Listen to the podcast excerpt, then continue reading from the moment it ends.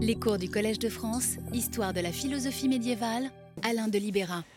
Bonjour, une dernière fois cette année. Après, il y a le colloque, oui, les colloques d'ailleurs. Mais... Alors, euh, j'en dirai peut-être un mot tout à l'heure.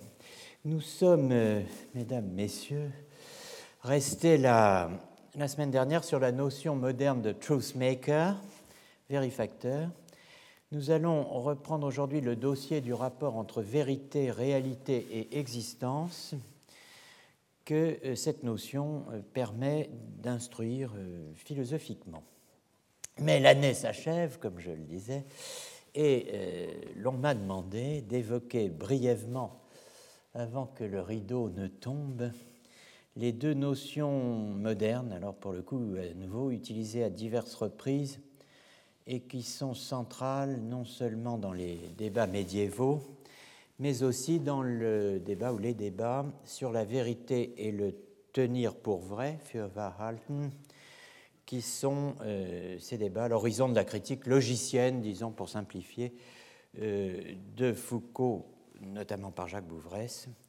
Et ces deux notions, donc modernes, euh, qu'on m'a demandé de préciser, ce sont les notions de valeur de vérité et d'état de choses. Très brièvement, l'expression state of affairs, état de choses, est la traduction de l'allemand Sachverhalt. Pour tout germanophone, une expression de ce genre désigne la manière dont les choses se comportent, Sachverhalt. Le mot Verhalten est chargé d'histoire ne serait-ce que dans ce cours, où nous l'avons vu utilisé par Heidegger pour désigner le rapport de l'être-là au monde. L'idée qu'il y ait un comportement des choses, c'est ce que le latin exprime dans l'expression rebus se habentibus ut nunc, les choses se comportant comme elles le font à l'instant ou en ce moment, l'expression moment incluant un minimum de durée, alors qu'instant euh, semble discrétif et ponctuel. En tout cas, euh, cette euh, expression, rebus se habentibus ut nunc, est utilisée pour désigner la réalité, ou si vous préférez, le cours des choses. Une expression, cette expression est, est, souvent utilisée dans la théorie des inférences ou conséquentier, des conséquences, comme dans euh, ce passage d'Albert de Saxe expliquant ce qu'est une consequentia materialis ut nunc. Une conséquence valable absolument est celle où, je traduis, hein, il n'est pas possible qu'il en soit ainsi que le signifie l'antécédent, c'est-à-dire la première proposition de l'inférence, sans qu'il en soit ainsi que le signifie le conséquent, c'est-à-dire la seconde proposition de la conséquence. Par exemple, si X est un homme, X est un animal. Une conséquence valable, puisque il n'est pas possible qu'il en soit ainsi que le signifie l'antécédent, à savoir que X soit un homme, sans qu'il euh, en soit ainsi que le signifie le conséquent, c'est-à-dire que euh, X soit un animal, l'homme étant un animal. Une conséquence valable ut nunc en ce moment est celle qui n'est pas bonne absolument, mais seulement bonne par rapport à maintenant, bona ut nunc, relativement à ce qui est le cas en ce moment, à ce qui vaut pour l'instant, dirait-on euh, aujourd'hui. Et pourquoi n'est-elle pas bonne absolument? Eh bien parce qu'il est possible précisément qu'il en soit euh, ainsi que le signifie l'antécédent, sans qu'il en soit ainsi que le signifie le conséquent.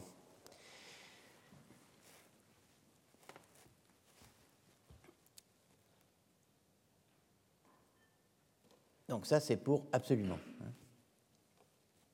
Pourquoi ut nunc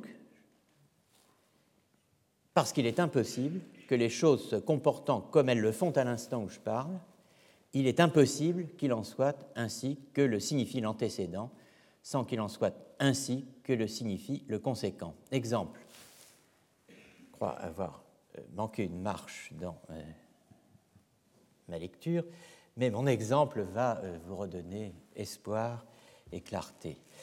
Si Socrate court, antécédent, un prof de terminale L court, eh bien, cela n'est pas bon absolument.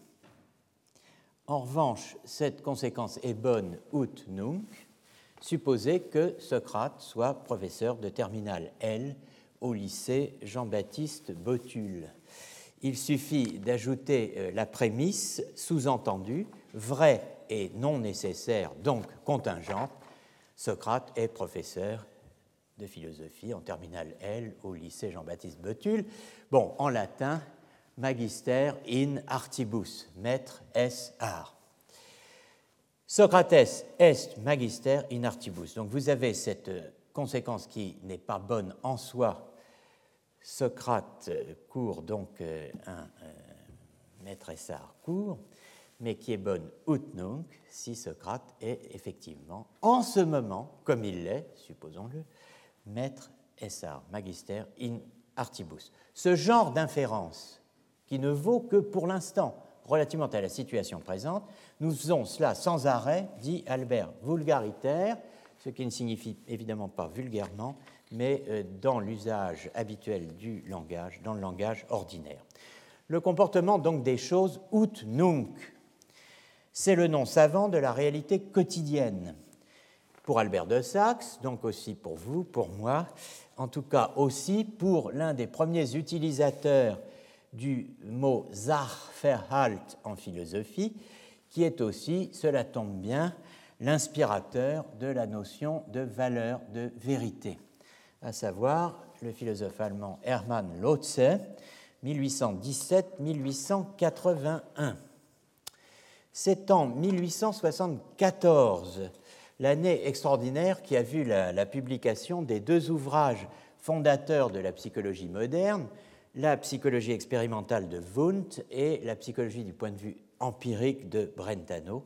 C'est dans cette année 74, donc dans l'ouvrage intitulé Vom Denken, qui est une partie, c'est la première partie du système de, de, de, philosophie, système de philosophie, drei Bücher der Logik, vom Denken, Untersuchen und Erkennen, de la pensée, de l'enquête et de la connaissance, ce qu'on appelle la grande logique de Lotze. C'est dans, donc dans cette année-là et dans cette œuvre-là que Lotze introduit en passant la notion de Sachverhalt, page 571, pour celles et ceux qui voudraient se reporter à ce, cette impressionnante somme, en évoquant la correspondance qui existe, dit-il, entre euh, état de choses effectifs, on va voir pourquoi je traduis comme ça, Sachverhalt, et copule, euh, le verbe être, dans, certaines, dans certains cas.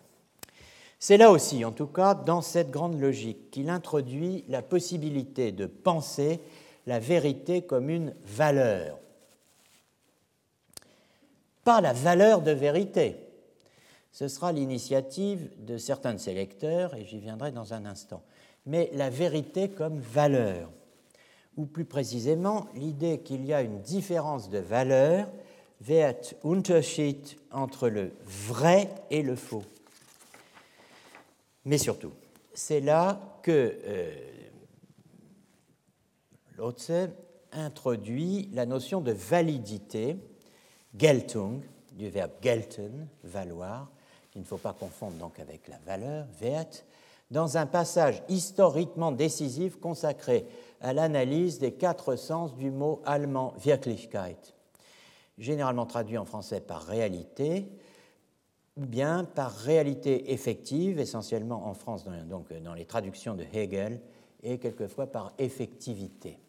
On traduit Wirklichkeit par réalité effective dans les traductions de Hegel pour distinguer Wirklichkeit de réalité. Alors, vous avez ici le euh, terme, euh, enfin le texte allemand. Wirklich nennen wir ein Ding, welches nous appelons effectivement réel, euh, ou effective une chose qui est. par opposition à une autre qui n'est pas. Nous appelons aussi euh, effectivement réel un événement, Ereignis, qui se produit ou qui s'est produit, oder geschehen ist, im Gegensatz zu dem, welches nicht geschieht, euh, par opposition à celui qui ne se produit pas. Effectivement réel désigne également ein Verhältnis, un rapport, welches besteht, qui consiste ou subsiste, traduction bien difficile en français, par opposition à un rapport, une relation qui ne euh, subsiste ou ne consiste pas. Enfin, nous appelons euh, effectivement euh, réel, ou plus exactement euh, vraiment vrai, pourrais-je dire, ou plutôt vraiment réel, ou réellement vrai. Einen qui, proposition, pardon, qui gilt vaut? Par opposition eh bien, euh, à une proposition dont la Geltung, la validité, est encore douteuse, susceptible d'être mise en question. Alors, euh, je vous ai. Alors, donc, euh, en somme, les quatre sens de l'effectivité hein, sont l'être, sein des choses, l'advenir, geschehen des événements, la subsistance ou consistance des rapports, bestehen, des rapports, alors, en l'occurrence, quand on regarde un peu plus loin, des rapports mathématiques, et le quatrième, c'est la validité, Geltung, des propositions logiques. Voilà les quatre modes de l'effectivité qui sont euh, évoqués par Heidegger dans le, cours du semestre d'hiver 25-26, intitulé, j'en ai parlé à plusieurs reprises de ce cours, Logik, die Frage der, nach der Wahrheit, logique, la question de la vérité, euh, dans la Gesamtausgabe tome 21, euh, Heidegger qui explique que s'il a appelé avec Lotze l'être Wirklichkeit dans sa thèse sur Dunscott, il a depuis rompu avec cet usage. Pour ce qui est du Gelten, la validité, je vous signale que l'expression figurait dès le premier travail académique euh, quasiment de, euh, de, Heidegger, dans Die Lehre vom Urteil im Psychologismus, de, la théorie du, jugement dans le psychologisme, dans le passage précisément où euh, Heidegger explique que le, le, sens zin de l'expression du langage ordinaire, la reliure de ce volume est jaune, eh bien, est l'être jaune vaut de la reliure du volume, sens qui est plus précisément exprimé encore, alors plus précisément d'un point de vue logique, n'est-ce pas, par de la reliure du volume vaut l'être jaune. Das Urteil der Einband ist gelb, hat den Sinn, Gelbsein des Einbandes gilt Dieser Sinn lässt sich genauer so ausdrücken, vom Einbahn gilt das Gelbsein. Donc cette notion de validité est ce qui a permis l'émergence de la notion de valeur de vérité. Wahrheitswert. La notion de valeur de vérité est souvent attribuée à Frege, 1848-1925 dans un texte précis, Sinn und Bedeutung, où de fait on lit äh, Ich verstehe unter dem Wahrheitswerte eines Satzes den Umstand, dass er wahr oder dass er falsch ist. Par valeur de vérité d'une proposition, j'entends le fait qu'elle est vraie ou fausse. Il n'y a pas d'autre valeur de vérité, ajoute Frege, et il euh, conclut, enfin, ce, ce paragraphe, même pas d'ailleurs ce passage, j'appellerai plus brièvement, dit-il, l'une le vrai, l'autre le faux. En fait, le véritable introducteur de la notion de Wahrheitswert, valeur de vérité, est Wilhelm Windelband, qui est quasiment son contemporain. Ils sont nés la même année, mais il a été moins résistant à l'usage, semble-t-il, que Frege. Euh, Windelband, 1848-1915 grand lecteur de Lotze. qui précisément, Windelband, synthétise ou plutôt coordonne la notion de valeur, Wert, et celle de validité, Geltung. La théorie de la validité chez Windelband est largement formulée en réaction à Nietzsche, dans le cadre de ce qui va devenir une véritable philosophie de la valeur. Il faut de fait noter ce qui est intéressant pour l'objet général de ce cours, de ce cours, euh, l'opposition foucaldienne du euh, modèle nietzschéen au euh, modèle aristotélicien dans les leçons sur la volonté de savoir. Vous rappelez que c'est cela le, thème dont nous sommes partis, donc j'en fais l'objet général de ce cours. Bon, c'est intéressant pour l'objet général de ce cours que Windelband et les membres de, de l'école de Heidelberg, comme on dit parfois, qui sont néo-kantiens, s'opposent à la réduction nietzschéenne de la vérité à ce qui vaut pour un individu donné et à l'interprétation nietzschéenne de la volonté de vérité, reprise euh, largement par Foucault. En une phrase, la volonté n'engendre ni ne produit la vérité. Voilà la thèse de Windelband.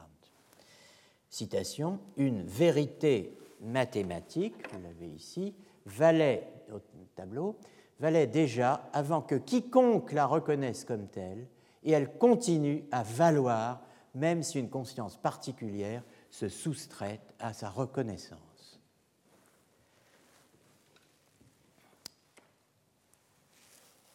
C'est pourquoi il ne faut pas dire que la vérité est, mais qu'elle vaut, dit Windelband, qu'elle a une validité, Geltung, en soi, an sich.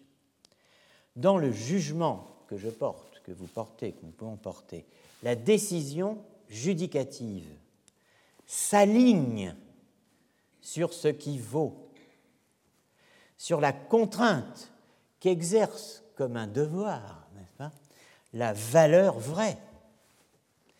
Dès lors qu'il y a, il faut ça, sinon ça ne marche pas, volonté de vérité. D'où le rejet du relativisme nietzschéen, une citation de Windelband, que je n'ai pas mise euh, au, tableau. La révolte, écrit-il, de l'individualisme sans borne culmine dans l'affirmation de la relativité de toutes les valeurs. Le relativisme est, le renoncement à la philosophie et sa mort. Partant, la philosophie ne peut revivre que comme théorie des valeurs universellement valides. Donc quand je parlais d'une philosophie des valeurs, euh, vous voyez que je n'exagérais pas. Heidegger a consacré plusieurs développements majeurs à Lotze, Windelband, ainsi qu'à Rickert, un autre euh, néo-kantien, et euh, théoricien de la philosophie de la valeur. Il a consacré de nombreux développements Heidegger à la philosophie de la valeur elle-même, depuis les cours du Kriegsnot Semester de 1919, donc du semestre de rattrapage exceptionnel de 1919 pour cause de guerre, et du semestre d'été 1919, qui sont rassemblés dans le volume 56-57 de la Gesamtausgabe et qui ont été traduits récemment sous le titre Vers une définition de la philosophie. Et donc Heidegger a consacré plusieurs développements majeurs à ce, complexe, en prenant au fil des œuvres ces distances d'une manière croissante jusqu'à l'opposition radicale, systématique et militante à la philosophie de la valeur. C'est comme ça tourne au Resta, plus il Nietzscheise Heidegger, évidemment, moins euh, il Rickertise. Dernier point qui n'est pas inintéressant pour notre réflexion sur existence, réalité et vérité. C'est avec la notion de Gelten qu'est exprimé le célèbre paradoxe de Meinong, autre contemporain pas, de Windelband et de Frege, né un peu après, 1853, mort en 1920, et qui est l'auteur de cette célèbre proposition, cette célèbre thèse, Es gibt Gegenstände, von denen gilt, dass es dergleichen Gegenstände nicht gibt. euh, qu'on a beaucoup de mal à traduire et que euh, l'on traduit en général, mais vous voyez que ça, n'est certainement pas la bonne traduction, après tout ce que je viens de dire, il y a des objets dont il est vrai de dire qu'il n'y a pas de tels objets, par exemple le cercle carré ou euh, la chimère, à des degrés différents d'ailleurs peut-être. Alors il faudrait dire dont vaut qu'il n'y a pas de tels objets il y a des objets dont vaut qu'il n'y a pas de tels objets. Et euh, ceci nous pose une série de questions terrifiantes. Quel est le sens du il y a, du esgipt Qu'est-ce que ça veut dire de dire qu'il y a des objets dont vaut qu'il n'y a pas de tels objets, même si vaut est un peu mieux que il est vrai de dire que, ou bon, etc. Vous voyez, c'est le célèbre paradoxe de Meinong qui sert de cadre à la, à la différence, excusez-moi, entre, euh, qui est faite euh, par euh, Meinong entre existence, existence realer Gegenstände, dans son idiome à lui, l'existence d'objets réels, entendez effectifs, effectivement réels, hein, Bestand wahrer Sachverhalte, qu'il appelle encore objective, subsistance ou consistance d'états de choses vraies, qu'il appelle encore et mieux objectif, on y reviendra, distinguant entre les objectifs qui correspondent aux visées propositionnelles et les objets qui correspondent à nos saisies euh, chosiques, si je puis dire. Außer sein, ça c'est sa grande idée, unmöglicher Gegenstände, extériorité à l'être des objets impossibles. Les objets impossibles sont extérieurs à l'être. Ils sont, comme il le dit encore, apatrides, dans les traductions françaises, homeless dans les traductions anglaises, sans domicile fixe, bon, des traductions que on aurait bien de la peine à utiliser aujourd'hui euh, en français, n'est-ce pas, et qu'il serait d'ailleurs assez indécent d'utiliser euh, aujourd'hui. Donc, distinction en tout cas qui recoupe euh, plusieurs problèmes fondamentaux soulevés dans la logique et la métaphysique médiévale. Donc, je termine cette parenthèse sur les deux notions dont on m'avait demandé de clarifier un peu le statut, mais précisément, je reviens au Moyen Âge et au vérifacteur. L'idée de truth-making apparaît sous la forme facere veram, make true, littéralement, var machen, rendre vrai, dans divers contextes où des états de choses sont présentés comme vérifacteurs de propositions mentales et orales. C'est le cas dans le quatrième problème du sophisma. Notez bien ce terme. Omnis homo de necessitate est animal. Retenez bien ce titre. Tout homme de nécessité est un animal. Le quatrième problème du sophisma du philosophe Das, c'est-à-dire danois, Boès de Dacy, mort avant 1284, où se trouve analysée la relation existant entre trois sortes de compositions, mentales, phrastiques et réelles. Il apparaît en effet dans ce texte l'expression facere veram compositionem, que l'on peut traduire indifféremment par produire une composition vraie, ou bien, voire et ou bien, hein, et ou, rendre vraie une composition. Peu importe. L'essentiel, c'est qu'il y a quelque chose qui produit, qu'il y a quelque chose qui rend vrai, hein, et que ce quelque chose est une composition réelle, compositio in re. Vous avez ici le texte latin. Triplex in venitur compositio, compositio scilicet que est in re ipsa, compositio que est apud intellectum, et compositio que est apud sermonem. J'ai, euh, en hommage au travail pionnier et à l'inestimable contribution qu'il a apporté, entre autres, à euh, l'histoire de la logique euh, médiévale, et aussi parce que est excellente, j'ai mis ici, je cite ici, la traduction euh, de Norman Kretzmann et de Eleanor Stump, assisté d'Eleanor Stump, donc la traduction de Norman Kretzmann dans le volume qu'il a coédité avec Eleanor Stump, euh, intitulé The Cambridge Translations of Medieval Philosophical Texts, volume 1, Logic and Philosophy of Language, 483, page 483. Il y a trois sortes de compositions, donc celle qui est dans la réalité même, celle qui est dans l'intellect, je paraphrase, et celle qui est dans le discours, si vous voulez, une speech, c'est-à-dire le, le sermon. Leur relation étant que la vérité résidant dans la composition dépend euh, ultérieure, n'est-ce pas, dépend de la vérité résidant dans l'antérieur comme dans sa cause. Il y a une relation ordonnée. Hein. Euh, qu'est-ce en effet qui peut rendre vraie la composition qui est dans le discours, sermo, sinon la composition vraie qui existe dans l'intellect, dont découle celle qui est dans le discours Ce que je dis est vrai si ce que je pense et dit en exprimant ce que je pense est vrai. Donc si ce que je, dis, si ce que je pense est faux, ce que je dis euh, disant ce que je pense ne peut pas être vrai. Et comment la composition qui est dans l'intellect pourrait-elle être vraie s'il n'y avait pas une composition exactement semblable dans la réalité? Enfin, comment la composition de l'intellect serait-elle fausse s'il n'y avait composition dans l'intellect de ce qui, dans la réalité, est divisé? Cette thèse que vous avez là est un argument. C'est le premier des arguments négatifs dans une discussion, en latin disputatio, une disputatio de sophismatibus, sur des sophismata, portant sur des sophismata. Une disputatio portant sur une question précise.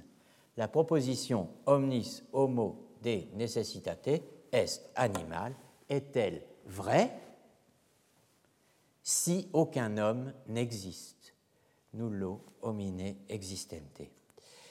Cette euh, thèse, qui est au tableau ici, est destinée à justifier la réponse non à la question.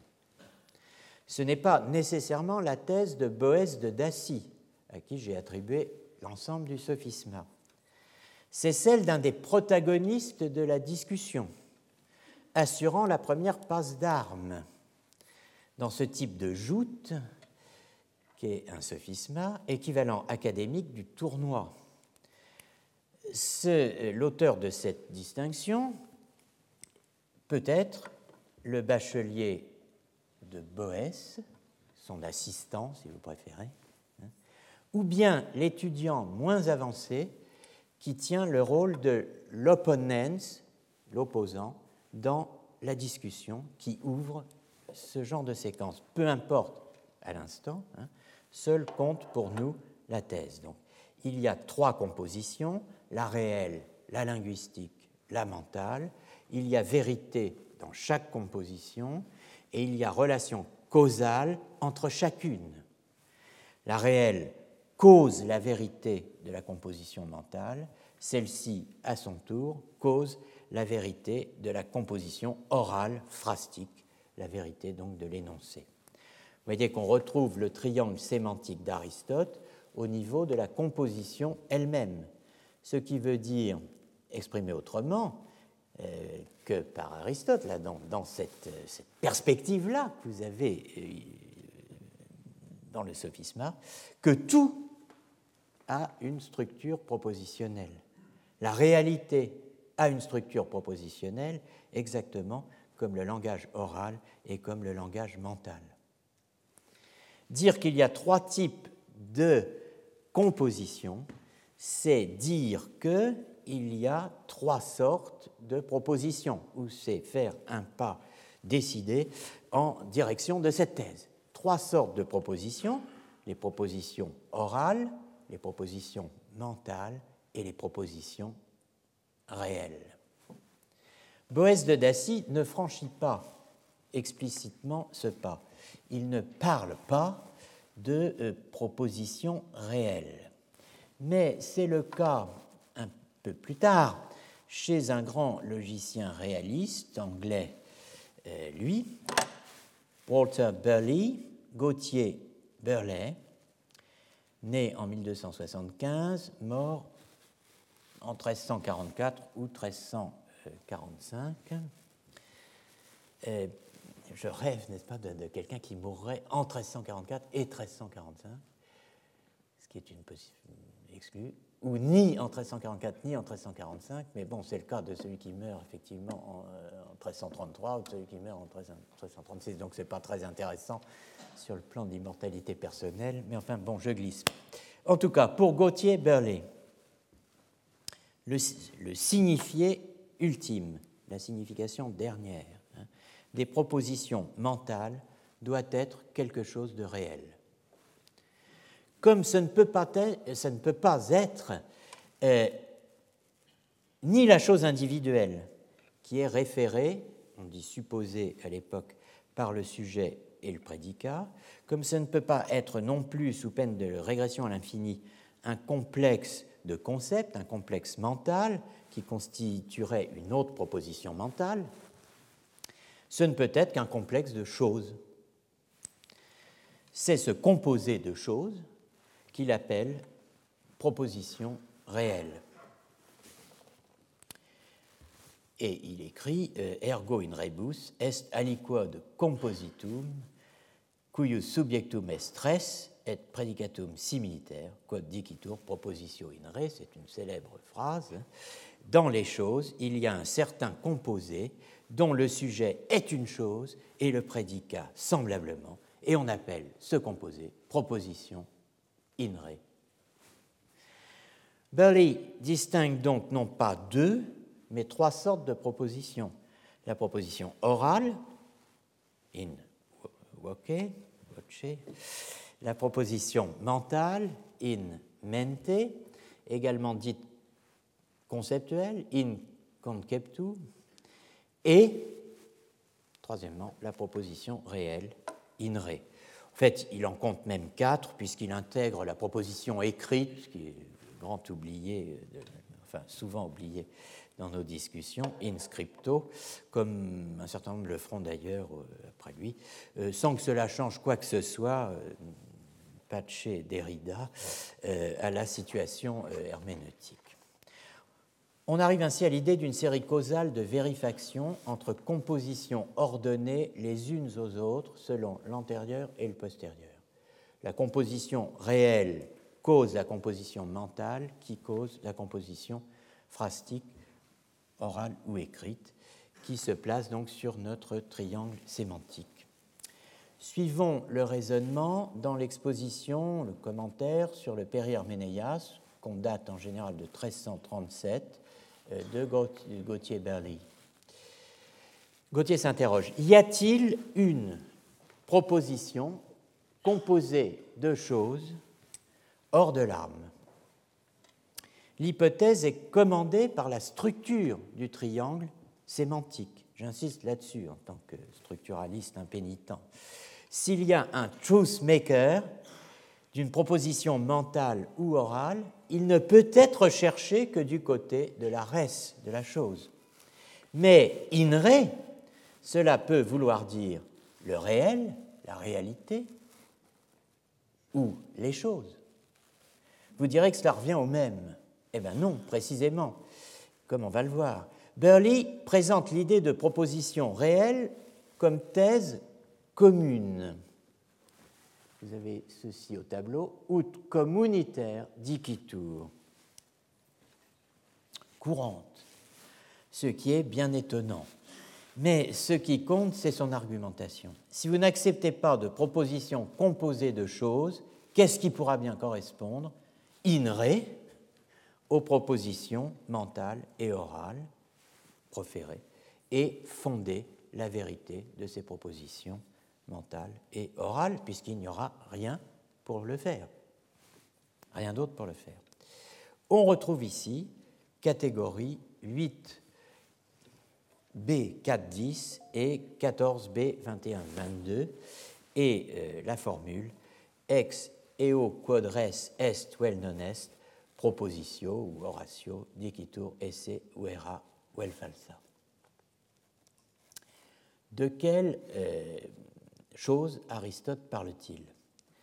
La euh, réponse tombe, la réponse de Berlé, et elle est tout à fait épocale. Par res, Aristote entend la res significata per totam propositionem. La chose, la réalité, signifiée par la proposition tout entière. Pas par un terme, pas par l'autre, pas par la copule, mais par la proposition tout entière. Sujet, copule, prédicat. La res significata, dit-il, n'est pas ce qui est signifié précisément par le terme sujet ou par le terme prédicat, c'est l'agrégat des deux. Cet agrégat, qui est le signifié ultime et adéquat de la, proposition orale et de la proposition conceptuelle, eh bien, est décrit euh, très précisément ici dans le commentaire euh, sur les catégories. C'est ce que je viens de résumer. Burley a un bon argument commentant les catégories pour étayer sa lecture du passage des catégories 4B810 ou 4B2122. Vous savez que ça intervient deux fois, cette phrase. Euh, en l'occurrence, Aristote soutient que l'on peut prédiquer quelque chose véritablement d'une non étant comme d'un sujet. Qu'est-ce qu'on peut prédiquer véritablement d'une non étant comme d'un sujet? Eh bien, en l'occurrence, que précisément le non étant n'est pas. Bien que, dit Berly, ce que signifie le prédicat qu'il n'est pas, soit précisément rien, ou précisément néant.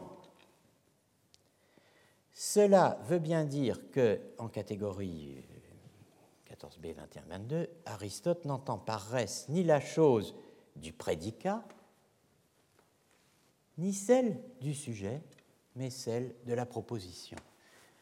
Alors là, euh, j'espère que vous êtes perplexe, n'est-ce pas Et euh, que vous dites, mais enfin, vous venez de nous dire de non ente vere predicatur aliquid tanquam de subjecto. Du non étant, on prédique en vérité quelque chose, à savoir qu'il n'est pas, tanquam de subjecto, comme d'un sujet.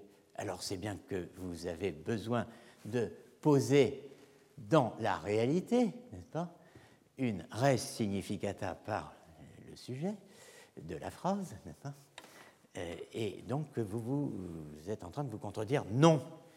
Et c'est pourquoi j'ai souligné la phrase predicare tanquam de subjecto, car, bien entendu, vous devez avoir présent à l'esprit la différence entre les deux types de prédication examinés la semaine dernière, tanquam de subjecto ou bien ut in subjecto.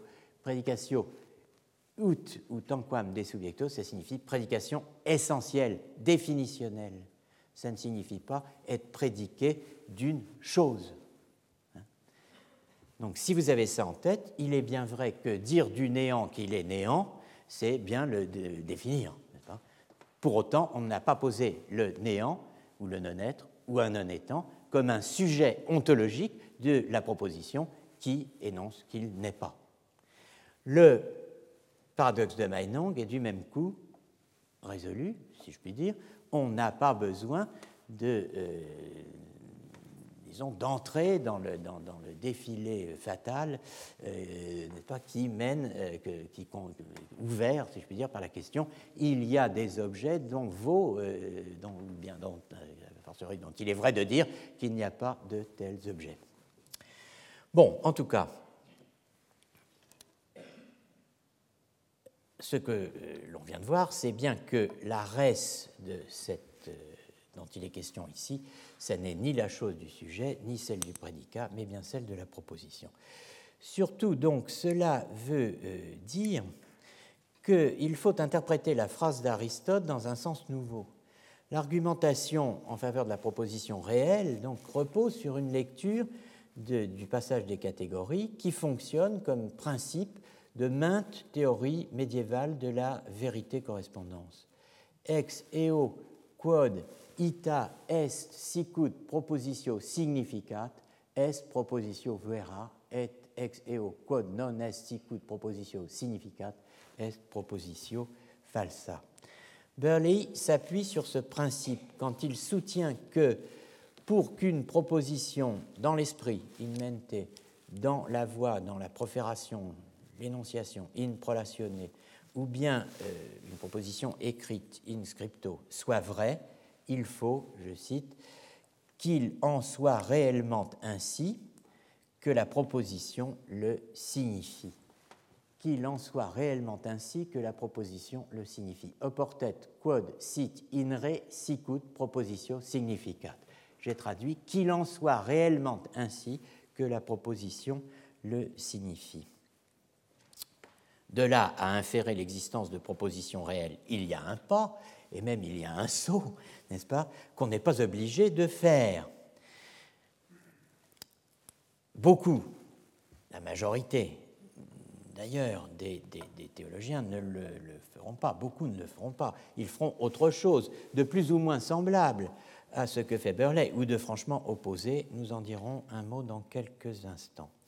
Pour le moment, fixons bien la théorie que l'on peut associer à euh, ce euh, passage de Burley, l'embryon donc de la théorie de la proposition réelle, je pense, hein, euh, dont les développements, la signification, la portée ultime hein, de cette théorie développée vont évidemment bien au-delà de ce qui est indiqué ici, et je vous renvoie pour plus de détails à la somme de Laurent Cesali sur le réalisme propositionnel au XIVe siècle, paru euh, chez Vrin il y a quelques années, hélas, Tempus Fugit, euh, dans la collection Sic et Non.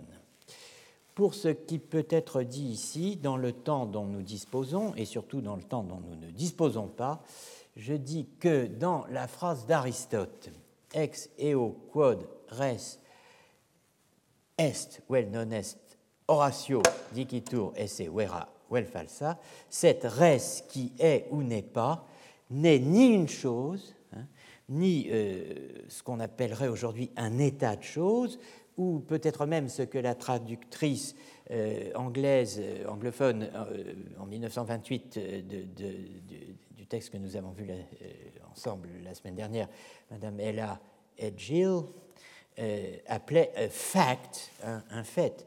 Mais c'est littéralement une proposition, hein, une proposition constituée de choses qui correspond dans la réalité, une réalité qui est littéralement complexe, hein, réalité dont est censé parler Aristote quand, euh, selon Heidegger et d'autres, il définit le vrai au sens ontologique du terme en posant que être dans le vrai, c'est tenir que ce qui est séparé est séparé et que ce qui est uni est uni, car la vérité ou la fausseté dépend, traduit Tricot, du côté des objets de leur union ou de leur séparation. C'est le fameux texte de métaphysique θ 10 qui est considéré comme exactement opposé à epsilon 4, le sens dit psychologique, n'est-ce pas, euh, de euh, la thèse d'Aristote sur la vérité. Bon, donc, euh, reste pour le médiéviste un problème, une question récurrente. Hein. Comment traduire in re C'est bien gentil de dire in re en latin, c'est très élégant, c'est très économique, mais euh, comment traduire cela en français? Faut-il traduire au cas par cas, selon les auteurs et même selon les passages ou selon les contextes Que veut dire in re Dans la chose? Dans la réalité? Dans les choses, réellement, du côté des objets, comme le traduit Tricot, qui va euh, jusqu'à traduire la fin du passage de Theta 10, euh, Epsesta edeo edantio secon et ta pragmata, par être dans le faux, c'est penser contrairement à la nature des objets. Alors qu'il y a pragmata. Certainement pas. Hein. il ne faut pas traduire par du côté des objets. Brentano traduit correctement, me semble-t-il, dans le texte d'une conférence faite donnée à Vienne euh, über den Begriff der Wahrheit. Wenn einer was geschieden ist für geschieden, was verbunden ist für verbunden hält. C'est littéralement le tien de, euh, de, de Tricot d'ailleurs. Quand euh, quelqu'un tient hein, pour séparer ce qui est séparé et pour lier ce qui est lié, Urteiter var, il juge var, véritablement, vraiment, il juge, il faudrait dire il juge vrai, en prenant vrai comme un, ar, un, un adverbe, un adverbe. Und er irrt, et il erre, il se trompe, il est dans le faux, mais bon, il erre, wenn er sich entgegengesetzt verhält, n'est-ce pas? Wie die Sachen, il est dans le faux. Lorsqu'il verhält, n'est-ce pas? Il se, il se comporte, entgegengesetzt wie die Sachen, à l'encontre, à l'opposé, euh, contrairement à, ce, euh, à, la manière dont les, choses se comportent. Traduction d'un très grand philosophe que j'ai cité si souvent ici qu'on ne me soupçonnera pas d'avoir euh, de, de, vouloir le critiquer. Mais enfin, bon, ici, euh, il y a quand même euh, l'introduction du mot objet, bon, qui se peut-être dans un sens tout à fait bénin, mais enfin, while he who thought is in a state, très très très bien traduit ça en revanche, uh, contrary to that of the object is in error. Bon. Être dans un état c'est une façon d'exprimer le, le Bon, en tout cas, euh, la distinction médiévale entre chose et objet exige qu'on n'identifie plus purement et simplement les deux dans la traduction d'un texte d'Aristote sans précaution, n'est-ce pas? Mais évidemment, comment empêcher qu'on ne projette sur cette res qui est ou n'est pas les notions modernes d'objet et de vérité objective? C'est bien difficile. La distinction entre réalité et vérité n'est-elle pas elle-même une projection rétrospective sur ce que dit Aristote? En disant il y a un instant, oportet quod sit in re sicut propositio significat par il faut qu'il en soit réellement ainsi que la proposition le signifie, j'ai pris euh, un parti adverbial, pour ainsi dire. J'aurais aussi bien pu suivre Tricot. Qui a tort Qui a raison une chose est sûre, une conclusion minimale, INRE est la croix du traducteur. Mais c'est aussi un magnifique terrain d'enquête archéologique, celui de res, latin, mais aussi celui de pragma, le grec, comme l'a montré la récente contribution, une contribution tout à fait majeure de Marwan Rached, qui, s'est intéressé à la différence entre pragma et pragmati, le quelque chose, où euh, conflue dans cette mise euh, et cette distinction de pragma et pragmatique Aristote, Alexandre, l'interprétation de la relation entre les catégories et la métaphysique, en l'occurrence, c'est le grand problème qui est affronté là, euh, l'inscription de la forme au registre des substances secondes. Bon, mais je laisse ça de côté. Mais aussi, n'est-ce pas, on a de, à part et poste, après, après la phase représentée par, par euh, Et Aristote lui-même, euh, la question des relations entre l'ontologie et la tynologie, celle de la liste et du statut des premiers intelligibles, où aliquid, res et ins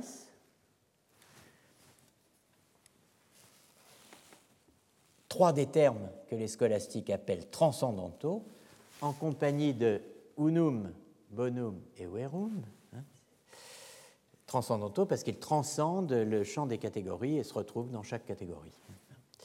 Euh, donc cette liste là, euh, res ins aliquid, la première partie de la liste, euh, une fois de plus, n'est-ce pas, intervient dans nos considérations la, tradition de la logique et de la métaphysique d'Avicenne. Et bon, naturellement, intervient aussi, euh, j'ai dit à part et poste, donc ça, arrive jusqu'à nos jours, la distinction moderne entre choses et, état de choses sur laquelle je, reviendrai brièvement. Bon, enfin, je le disais, le dis et le redis, tout se tient. Pour ne pas perdre le fil, ce qui est bien difficile, euh, fixons provisoirement les choses sur notre schéma triangulaire. Donc là, j'ai mis tout ce qu'on a vu jusqu'ici. Donc la différence entre vérité et réalité, euh, à supposer qu'il y en ait une, et non pas qu'il y ait trois vérités.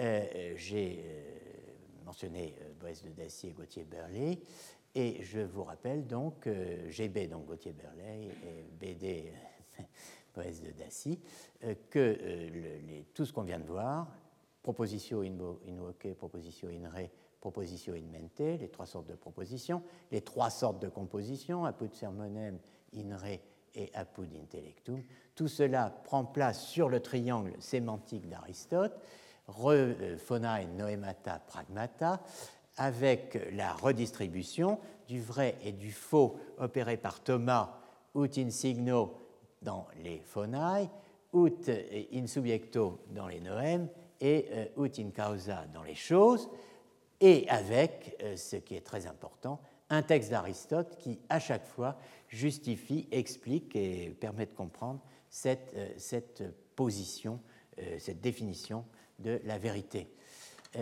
donc, gamma 7, epsilon 4, θ 10. Donc, voilà le cadre de notre euh, réflexion. La proposition réelle, constituée de choses, la composition réelle fondant les deux autres compositions, voilà à quoi aboutit le parcours que nous avons effectué en partant euh, de catégories 4B, 8, 10 ou 14B, 21, 22 au sein euh, du réseau de textes répartis sur le triangle euh, sémantique d'Aristote et ses produits dérivés, n'est-ce pas? Le modèle triangulaire d'Ammonius, que je ne reprends pas, le triangle thomasien, euh, qui était phonae, noemata, pragmata, bon, je ne le redéveloppe pas, le triangle thomasien qui articulait signe, sujet et cause. La théorie de la proposition réelle se connecte à toutes sortes de théories de la vérité, soit qu'il l'anticipe, et euh, qui à ce titre intéresse l'archéologie philosophique, soit qu'il a concurrence, et qui à ce titre intéresse l'archéologie philosophique, soit qu'il a parasite, soit s'y oppose absolument hein, et résolument, et euh, qui à ce titre intéresse autant, voire peut-être davantage, l'archéologie philosophique. Donc pour embrasser le tout du regard, tout en entreprenant d'aller à quelques détails, de bâtir un mini-récit, euh, c'était dans Spirou, dans Tintin de mini-récit. Tiens, j'ai oublié ça. Enfin bon, ben, décidément. Euh, donc, ben, en tout cas, le récit sera mini ici, hein, puisqu'il nous reste vraiment, comme je dit, même pas le temps qui nous reste. Donc, euh, euh, bâtir un récit en considérant à la fois le point de vue de la genèse et celui de la structure, il faut des outils. Il faut aussi un domaine d'investigation. L'outil, nous l'avons c'est la distinction entre truth maker et truth bearer, vérifacteur et porteur de valeur de vérité, qui euh, nous conduira, euh, qui nous peut-être l'année prochaine à, retrouver le truth teller, celui qui dit le vrai. Mais bon, en tout cas, c'est cette distinction. Euh, si nous, nous, retrouvions le truth teller elle nous permettrait de combler les lacunes du scénario heideggerien sur l'histoire de la vérité, qui est réduite aux seuls extrêmes d'un récit qui devient binaire, du coup, aletheia et vérité-correspondance, et euh, qui, qui, qui, est fondé sur l'exigence d'abandonner le premier commencement hérité de Platon et d'Aristote, qui correspond plus ou moins à ce que Foucault appelle l'opération apophantique, pour un nouveau commencement à savoir euh, ce qu'annoncent les termes du cours de 37 où Heidegger introduit massivement Nietzsche et, Hölderlin euh, dans un cours supposé porté sur la logique, n'est-ce pas? Bon, en tout cas, le, domaine d'investigation, euh, nous l'avons. Hein. On ne va pas l'étendre comme je viens de le faire là, on va le restreindre précisément un petit peu. C'est celui de la pérennisation du sophisme. Je reprends les termes de Foucault qui accompagne l'exclusion du sophiste. je reprends toujours les termes de, Foucault. Donc ce domaine d'investigation où on voit le sophisme pérennisé et le sophiste exclu, et d'une certaine manière réintroduit dans le jeu sous une figure nouvelle, eh bien, c'est la, la, pratique, la, pratique académique et euh, la littérature qui en résulte de ce qu'on appelle à partir du XIIIe siècle le terme que je vous demandais de ne pas oublier tout à l'heure, à savoir les sophismata. La destruction destructionnis annoncée euh, cette année, entamée l'an dernier, ne passe pas euh, seulement par la mise en place d'un contre-récit. Elle suppose un réveil, il faut se réveiller, hein, il faut sortir de la syncope, la syncope de mille ans que l'histoire de la philosophie entretient entre antiquité tardive et modernité. cette destruction, elle passe par la réactivation de formes littéraires de pratiques pédagogiques, de formes pédagogiques occultées, de questionnaires oubliés, de questionnaires banalisés, de questionnaires vidés de leur sens d'origine et par là même, s'ils sont vidés de leur, de leur sens d'origine, ils sont, vidés, à mon sens, je crois que c'est presque une loi de l'histoire, de leur portée d'après-coup. Je vais insister sur la méthode. Nous avons considéré jusqu'ici une structure, un schème conceptuel, donc le triangle, certainement assez, mais j'ai entre-temps euh, travaillé donc un, tout petit peu sur PowerPoint et je suis à même, peut-être, ce sera le scoop de cette année, d'introduire euh, une, nouvelle figure, euh, peut-être à la fin de l'heure, si j'y arrive. Hein. Enfin, si j'arrive jusqu'à la fin de l'heure. Donc, ce qui suppose que personne ne meura expulsé entre-temps, tel le sophiste, etc. Bon, et, que j'arriverai surtout jusqu'à cette figure. Bon, enfin, si je multiplie les digressions, je n'y arriverai jamais. Bon, alors, euh, je veux donc insister sur la méthode. Nous avons considéré jusqu'ici une structure, un schème conceptuel, le triangle sémantique d'Aristote et ses avatars. Ils sont nombreux. Nous avons entamé le traçage d'une thèse quand même fait ça aussi, euh, devenu une auctoritas au Moyen Âge. Précisément, catégorie 14b 21-22 et catégorie 4b 8-10. Devenu auctoritas au Moyen Âge. Alors, euh, devenir auctoritas au Moyen Âge, c'est entrer dans les auctoritates aristotélis. Et euh, de fait, cette, cette phrase est entrée dans les Auctoritates Aristotelis.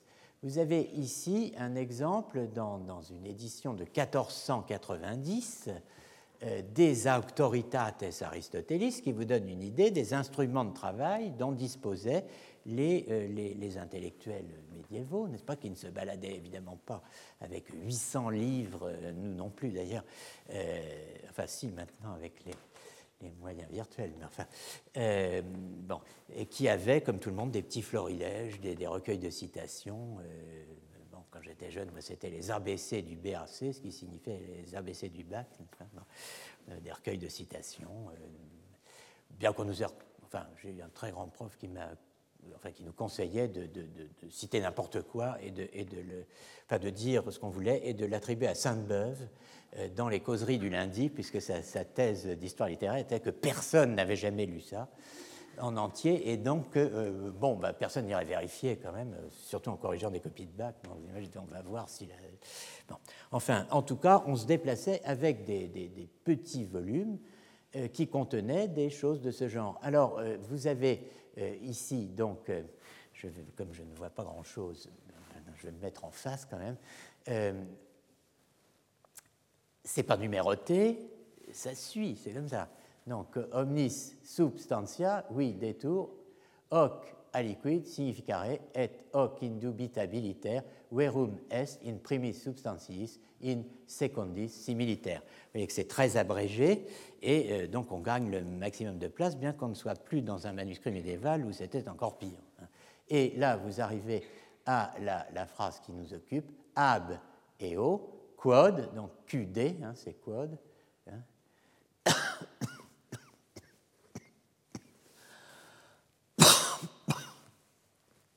oh, ben je vais y arriver.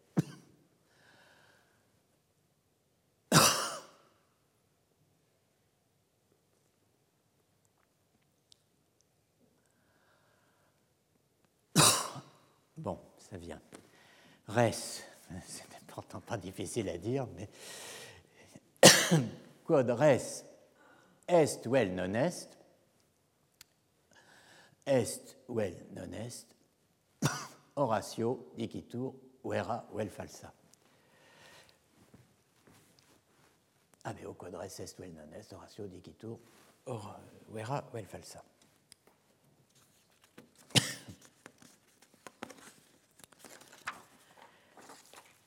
Nous allons à présent, que nous avons vu un outil, euh, nous intéresser, le destin d'une auctoritas, c'est une vraie auctoritas, nous allons nous intéresser à l'univers des sophismata, que nous aborderons d'abord euh, par les recueils compilés au XIIIe siècle par les maîtres Essar, Magister et Nartibus, euh, parisiens et oxoniens. Les sophismata. Voilà une production de masse, largement inédite, euh, dans une très large mesure anonyme. Le terrain idéal donc pour une pratique euh, archéologique de l'histoire de la philosophie fondée sur l'analyse des réseaux. Alors le sophisma, qu'est-ce qu'un sophisma? Euh, Tout d'abord, eh bien le sophisma c'est une manière de faire de la philosophie.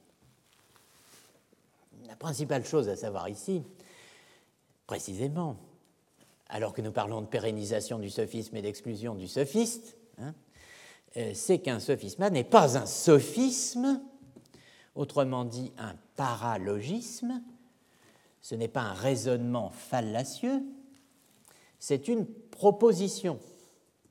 A puzzling sentence, selon la formule de Kretzmann, une proposition qui pose question, déroutante utilisé dans un cadre théorique pour poser un problème philosophique précis, qu'on dirait aujourd'hui de philosophie du langage, au départ du moins, et en tout cas euh, au départ toujours, sur la validité des règles syntactico-sémantiques régissant le fonctionnement intrapropositionnel des termes la plupart du temps syncatégorématiques, comme on dit, ou des dictionnaires officiales, comme on dit, donc des foncteurs, euh, par extension, toutes sortes de questions euh, qui euh, portent entre autres, mais c'est capital pour nous, sur deux de nos thèmes directeurs. Là, il ne s'agit plus seulement d'enquête de, syntactico-sémantique, il s'agit de sémantique, la relation des mots, des concepts et des choses, d'une part, et la relation de la vérité, de la réalité et de l'existence, d'autre part. Sten Ebesen a publié un, euh, un, article, une contribution, euh, Doing Philosophy uh, the Sophismatic Way, euh, qui montre bien la portée philosophique de cette forme de pérennisation du sophisme brièvement évoqué par Foucault donc, dans les, premières leçons sur la volonté de savoir.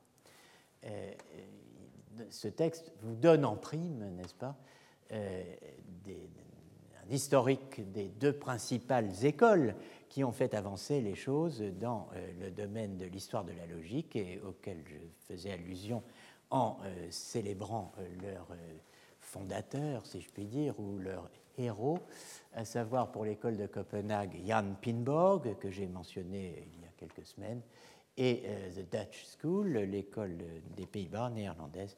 Euh, je vous renvoie donc à la grande figure de Lambertus Maria de Reyck, que j'ai évoqué euh, aussi.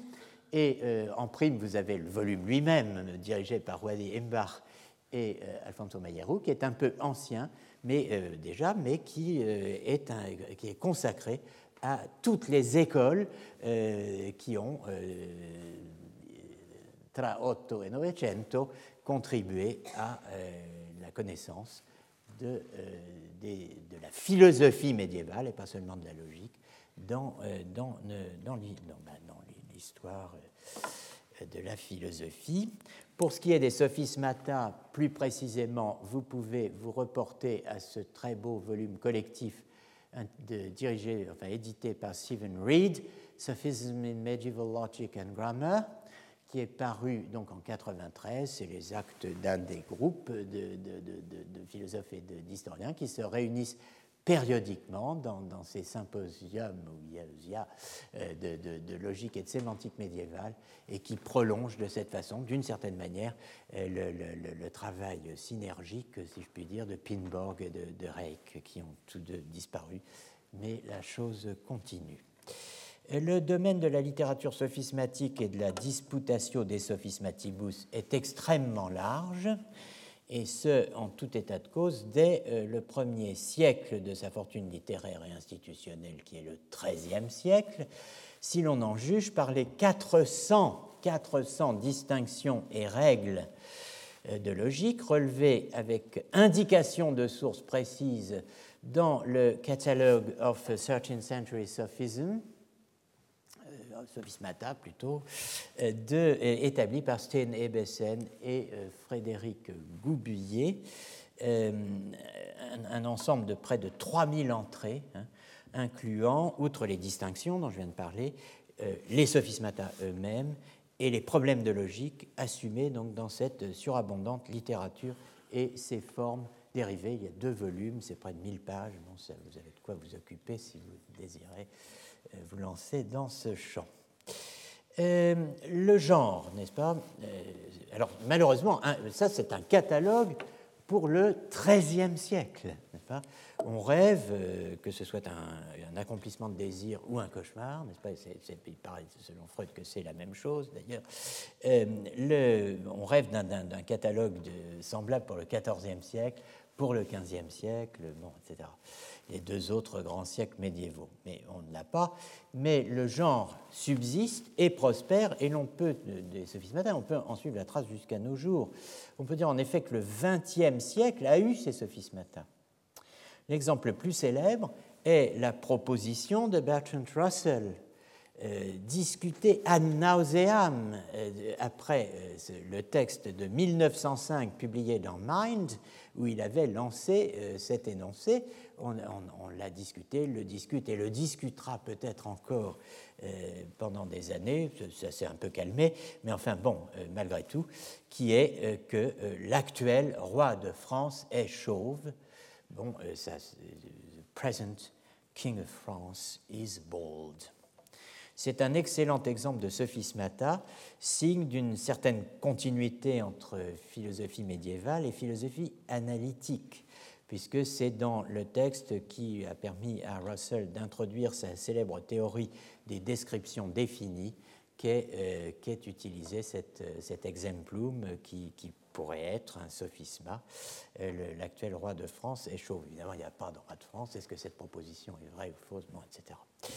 La, la phrase que l'on peut pister partiellement maintenant grâce à Ngram, semble avoir spécialement capté euh, l'intérêt des philosophes francophones au début des années 70, euh, les premières années de l'enseignement de Foucault au Collège de France, mais sans qu'il y ait de rapport direct entre les deux. Et, euh, enfin, en tout cas, j'en sais rien, mais c'est à noter. Et la courbe étant la même dans, la, dans, le monde anglophone, à un niveau plus élevé. Euh, donc vous avez ici, j'ai cherché sur Ngram euh, avec uniquement euh, les derniers mots, n'est-ce pas? Comme vous le voyez, enfin si vous voyez quelque chose, King of France is bald, on ne voit rien, et le, roi de France est chauve, ça n'admet que cinq mots, donc il, faut, il faut partir de, la fin pour être sûr d'avoir un, résultat. Donc vous voyez, ça, ça, entre entre, entre, en gros, ça commence en 1910, euh, et, mais, euh, et euh, en fait, si, on va dans le détail, on voit qu'il y a une occurrence antérieure. En tout cas, ce type d'enquête, il serait intéressant de l'appliquer. On sait que c'est pas 1910, puis c'est 1905, mais bon, c'est pas. Je, c'est pas, assez euh, clair ce schéma, mais bon, c'est tout ce que j'ai pu euh, obtenir. Euh, en tout cas, il serait intéressant d'appliquer la, même procédure d'enquête au sophisma omnis homo de necessitate est animal, et évoqué il y a un instant, pour suivre son entrée dans le champ de présence des historiens de la philosophie. Il serait intéressant de, le faire sur le corpus francophone, par exemple. Et du coup, je l'ai fait. Et euh, j'ai constaté que c'était chez Mandonnet, le grand historien belge, euh, dans son ouvrage sur Sigé de Brabant, euh, que, qu'en 1899 apparaît dans les livres numérisés par Google. Hein, euh, omnis de necessitate est animal. Donc euh, l'intérêt des, gens, des historiens, des philosophes, des francophones pour ce sophisma, ça commence en 99, mais de 1800. La source étant le cartulaire de l'Université de Paris, c'est-à-dire euh, bon, que Mandonnet s'appuie sur, une, sur une, source historiographique, mais Mandonnet consacre un développement assez précis aux impossibilia, c'est-à-dire un certain nombre de traités de, propositions discutées par Sigé dans un ouvrage intitulé Les impossibles. Et en note, il introduit le sophisma de Boès de Dacie, Omnis homo de necessitate est animal, en décrivant un manuscrit de la, bibliothèque Laurentiana de, Florence, et en précisant qu'on trouve de semblables collections de sophismes dans les manuscrits latins de la Bibliothèque nationale de Paris. Il en mentionne quelques-uns. Donc, Mandonnet, 1899, Siget de Brabant. La même enquête, en partant de l'anglais, donne, apparemment, alors euh, il, faut, faire varier les choses, mais donne apparemment 1951 ou 52, avec un article euh, paru dans The Modern Schoolman, et euh, quand on regarde de près, on voit que cet article est un article en anglais du grand historien belge que j'ai connu, lui enfin, je n'ai pas connu Mandonnet, mais j'ai connu Fernand van Steenbergen, sur Sigé de Brabant. Ce qui est quand même assez drôle. Donc je ne maîtrise pas suffisamment l'outil Ngram pour me hasarder à une étude statistique plus poussée, mais dans les deux cas, je note que l'intérêt pour omnis homo des necessitate est animal, même s'il est latéral, même si c'est en passant, euh, il vient de Sigé de Brabant une étude sur Sigé de Brabant, donc de l'histoire de l'avéroïsme latin. Un intérêt extra-logique, hein, s'il en est. Bon, on note toutefois, cependant, que les deux auteurs associés dans l'historiographie à la condamnation de l'avéroïsme parisien en 1277 sont précisément Siget de Brabant et Boès de Dacie, et que tous deux, ce qui est quand même assez drôle, ont laissé un sophisma sur omnis homo de necessitate est animal, qui n'a euh, rien à voir en apparence avec l'avéroïsme latin, mais euh, tout de même c'est une chose à noter. On notera euh, aussi que la recherche récente, la recherche récente rejette toute euh, association du philosophe danois Boès de Dacie à l'avéroïsme latin. Je vous renvoie à Luca Bianchi, euh, j'ai dû le noter quelque part. Euh, eh bien non, c'est terrible. Boès de Dacie et Averroès, page 127, dans, si quand même, c'est dans le très intéressant recueil, ouvrage collectif plus exactement, dirigé par Dragos Kalma et Zenon Kauja, intitulé Regard sur les traditions philosophiques 12e, 16e siècle, qui est paru à Leuven University Press en 2018. Et c'est là-dedans qu'il y a le texte de Luca Bianchi sur, euh, euh, comment s'appelle-t-il, Boès de Dacie et Averroès, page 127 et suivante. Bon, en tout cas, le lien avec les condamnations n'est pas fortuit. C'est un point capital. Je veux souligner ce qui importe pour une réflexion sur la méthode hein, en histoire. On peut, dans les sophismata, étudier beaucoup de choses. On peut étudier les casus, l'imaginaire casuel, qui est le terreau de ce qu'on a appelé par la suite les expériences de pensée.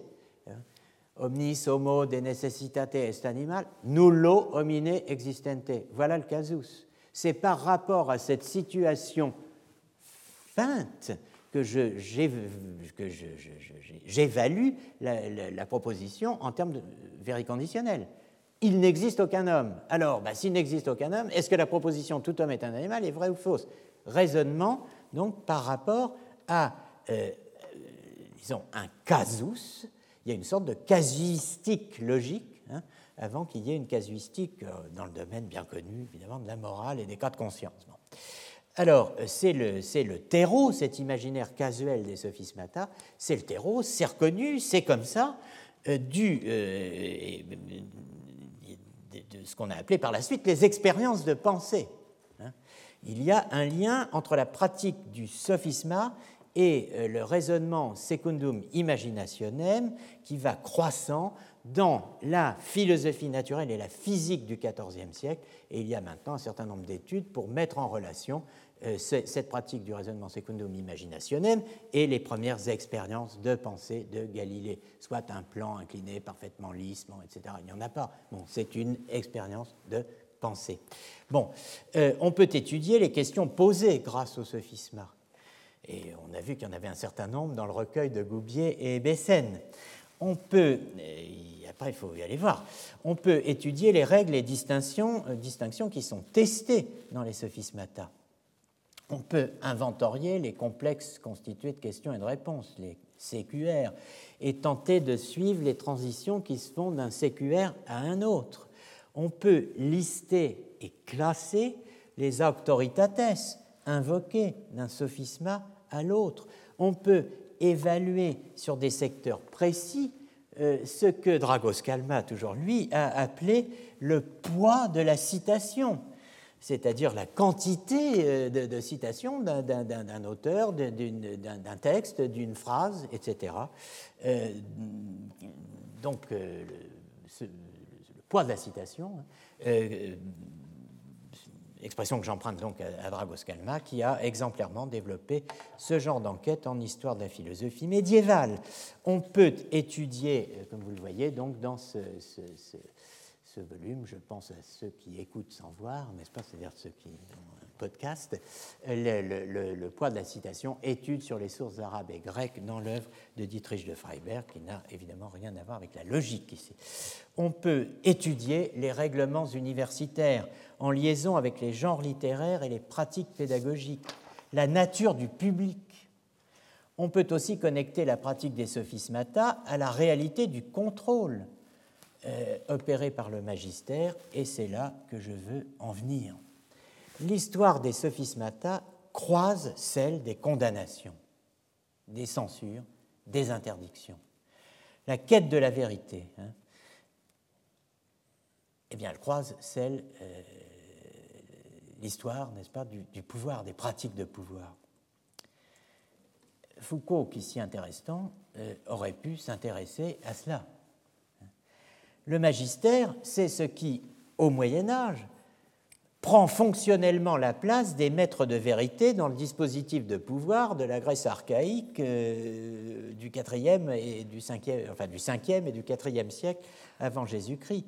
Le magistère, qu'est-ce que le magistère? Le magistère, c'est l'Église, mais c'est aussi euh, le pape, hein, ce sont les évêques, ce sont les structures de pouvoir interne aux ordres religieux, j'en passe. Sans parler des intersections multiples entre le magistère ecclésiastique et l'université, sans parler du cumul de rôles des acteurs, sans parler de l'alternance des conditions. Le censeur d'aujourd'hui pouvant être le censuré de demain ou euh, être le censuré d'hier. Le 18 mars 1277, l'évêque de Canterbury, chancelier d'Oxford, le dominicain Robert Kilwoodby, mort en 1279, interdisait l'enseignement d'une thèse de logique modale affirmant Veritas cum necessitate tantum est cum constantia subjecti. La il n'y a de vérité nécessaire que s'il y a constantia subjective.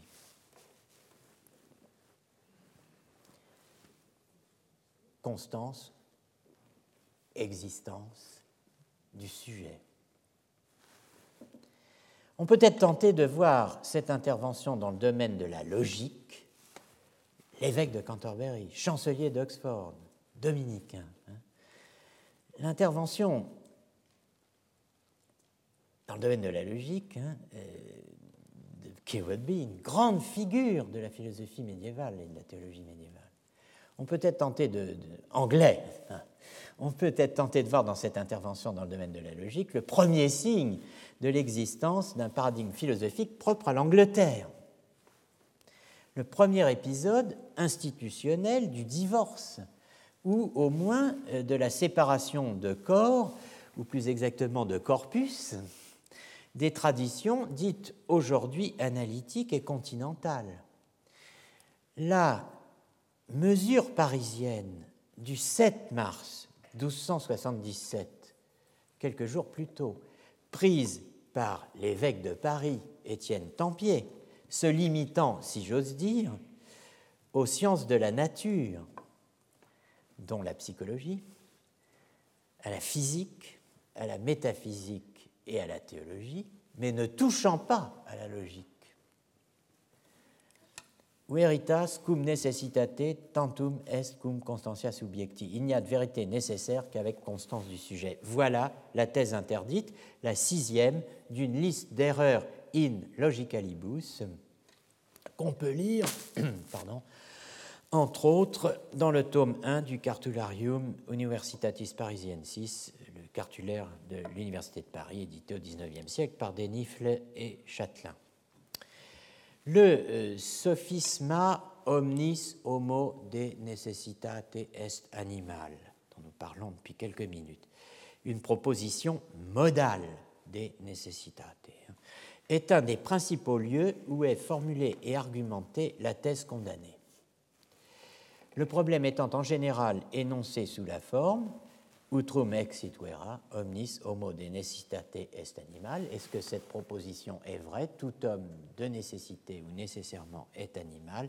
Et le casus, l'hypothèse euh, étant qu'il n'existe au moment de l'énonciation aucun homme. Ce qui explique euh, euh, qu'il soit souvent traité en incluant d'autres sophismata, euh, comme des propositions non modales, omnis homo est animal, qui est une proposition catégorique assertorique d'Einessé, qui dit simplement que tout homme est animal. Homo est animal, l'homme est un animal. Donc, alors j'ai mis euh, euh, ces acronymes pour.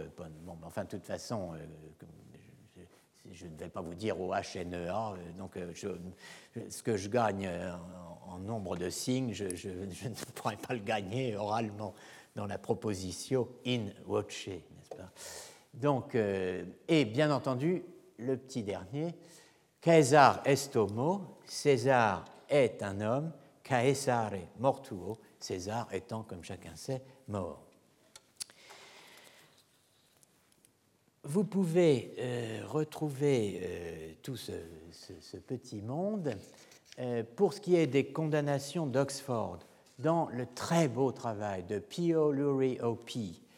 Alors ça, c'est l'Angleterre, n'est-ce pas? C'est Peter Osman Lurie, Ordinis Predicatorum. Donc on l'appelait Pio O.P. Euh, c'est pas Omi-Wan Kenobi, n'est-ce pas? Mais c'est Pio O.P. Et malheureusement, euh, cet homme admirable est lui aussi euh, disparu, et trop tôt, assurément, comme tout le monde, mais enfin plus particulièrement lui, puisqu'il a laissé inachevé euh, l'énorme travail euh, dont il était le maître d'œuvre sur les condamnations logiques et grammaticales euh, d'Oxford. Quelqu'un qui, semble-t-il, est en meilleure forme, à savoir moi, mais ce n'est que...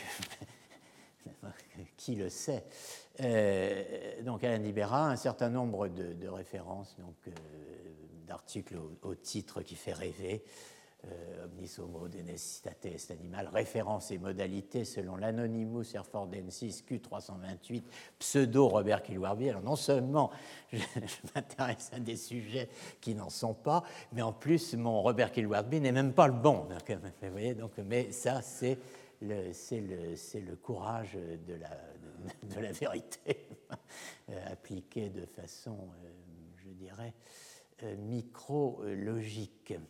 Et enfin, vous pourrez retrouver, aller vous promener sur quelque chose qui n'est plus, mais qui a été, qui était le, programme Sophismata de l'Université de Genève quand euh, cette université euh, qui existe toujours euh, m'abritait.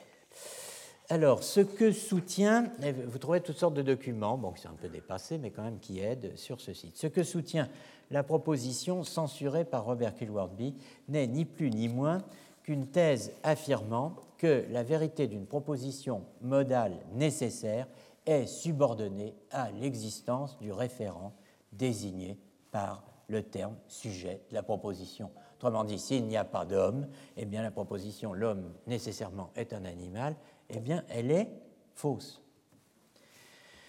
La même thèse est soutenue par, euh, certains, n'est-ce pas, pour les propositions des correspondantes, hein, universelles, comme tout homme est un animal, on va dire c'est faux s'il n'existe pas d'homme, euh, particulière, comme César est un homme, on va dire c'est faux, euh, puisque César n'existe plus.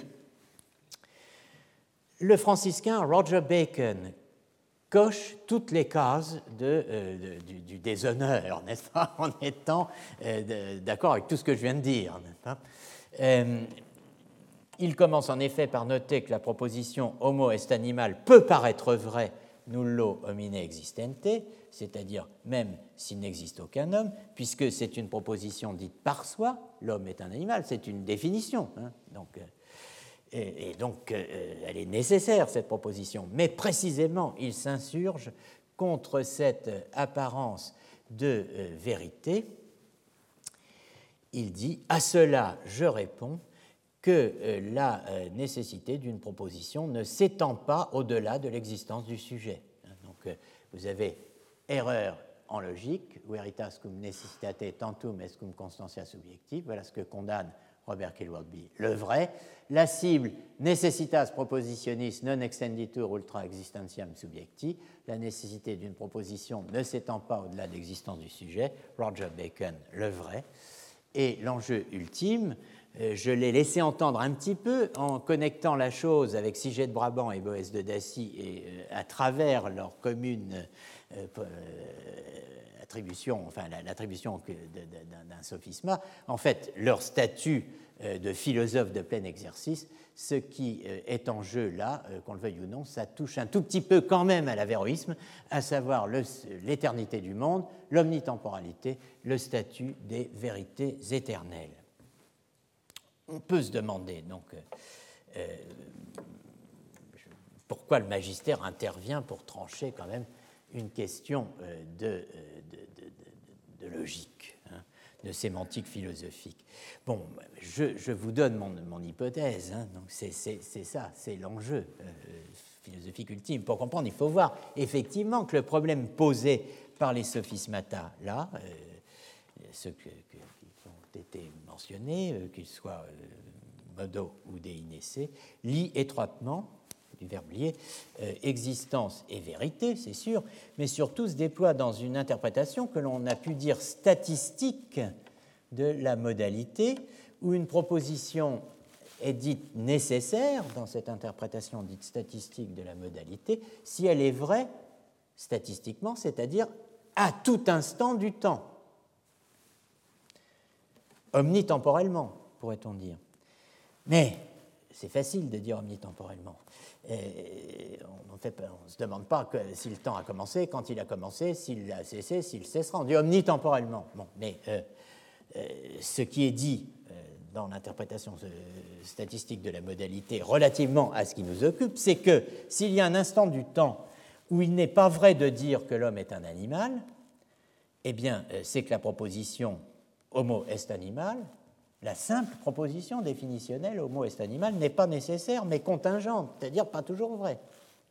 Si donc la nécessité de cette proposition ne s'étend pas au-delà du sujet, euh, de l'existence du sujet homo dans homo est animal, comme l'affirme Bacon, alors si on veut, euh, si on veut, si on veut quand même sauver la proposition, on a envie de le faire puisque c'est une définition, eh bien on va devoir dire qu'en tout temps, il existe au moins un homme. C'est ça, dire omnitemporellement, si on est de bonne ou de mauvaise foi. Hein. Euh, en tout temps, il existe au moins un homme. affirmer cela, c'est affirmer l'éternité du monde. On retrouve ici un des thèmes de l'historiographie de l'avéroïsme latin, qu'on le veuille ou non, lancé par Mandonnet, la question de des Eternitate Mundi, où sont censés se retrouver Siget de Brabant et Boès de Dacie, et où ils se retrouvent effectivement. Bon, le scénario est un peu grossier et la réalité euh, des discussions est plus complexe, plus nuancée, plus subtile, comme toujours au Moyen Âge. Omnitemporel ne veut pas nécessairement dire éternel. Il n'est pas question d'entrer ici dans le détail des discussions. Je veux juste noter que le problème posé par omnis homo de necessitate est animal rencontre fatalement celui de la portée du principe du truthmaker, évoqué la semaine dernière. For every contingent truth, at least, and perhaps for all truths contingent or necessary, there must be something in the world that makes it true. Et là, euh, les, les questions euh, pleuvent sur nous comme à gravelotte, n'est-ce pas? Que faire du vrai nécessaire s'il n'y a pas de référent au sujet à un instant du temps? A fortiori, que faire du vrai nécessaire s'il n'y a pas le temps? Que faire du vrai nécessaire et même contingent s'il n'y a pas le monde? Que faire du vrai, quel qu'il soit, s'il n'y a pas l'être? Y a-t-il un royaume des vérités extérieures à l'existence, extérieures au temps, extérieures au monde, extérieures à la conscience, extérieures à la pensée? Y a-t-il un royaume des objets apatrides, außer Seiende, extérieur à l'être dit Meinung Homeless Objects dans les versions anglaises?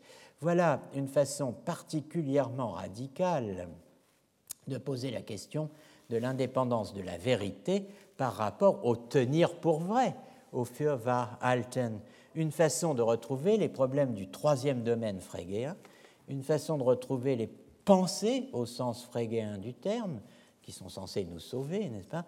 Une façon de retrouver les propositions en soi de Bolzano, une façon aussi de revenir au débat et au début, euh, au débat de, Jacques Bouvray, enfin par, à, distance, n'est-ce pas, et de Foucault.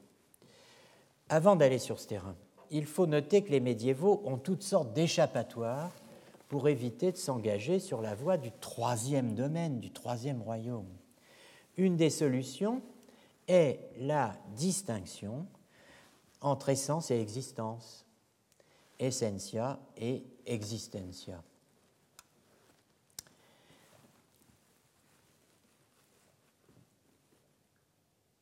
C'est le recours.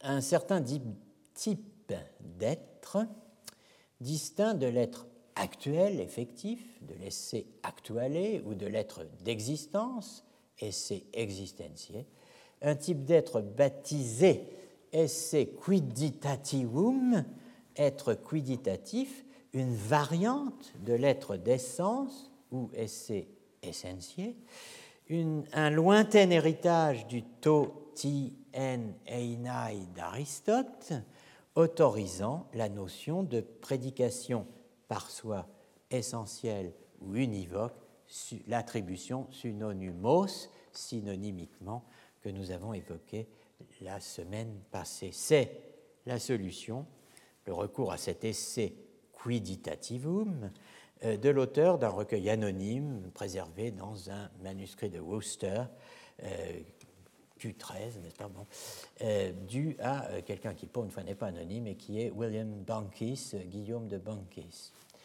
pour euh, Bankis spécialement, n'est-ce pas, homme et animal, alors, séparément. Vous vous rappelez nos, premiers intelligibles euh, Homme, animal, sont abstraits de l'être présent, de l'être passé et de l'être futur. Mais même le mot, le nom homme et le nom animal ne signifie pas le temps. Vous vous rappelez des indications fournies dans le Père Manéas. On se dit, bon, ben, il a raison, euh, euh, homme et animal sont abstraits de l'être présent, de l'être passé et de l'être futur. Il est donc nécessaire de pouvoir prédiquer quelque chose de l'homme sans que cela se fasse sous l'angle de l'être présent, de l'être passé et de l'être futur, puisque en soi, l'homme n'est ni présent, ni passé, ni futur. L'être quiditatif est l'être qui intervient dans ce type de prédication qui est l'être prédiqué par est dans la phrase L'homme est un animal.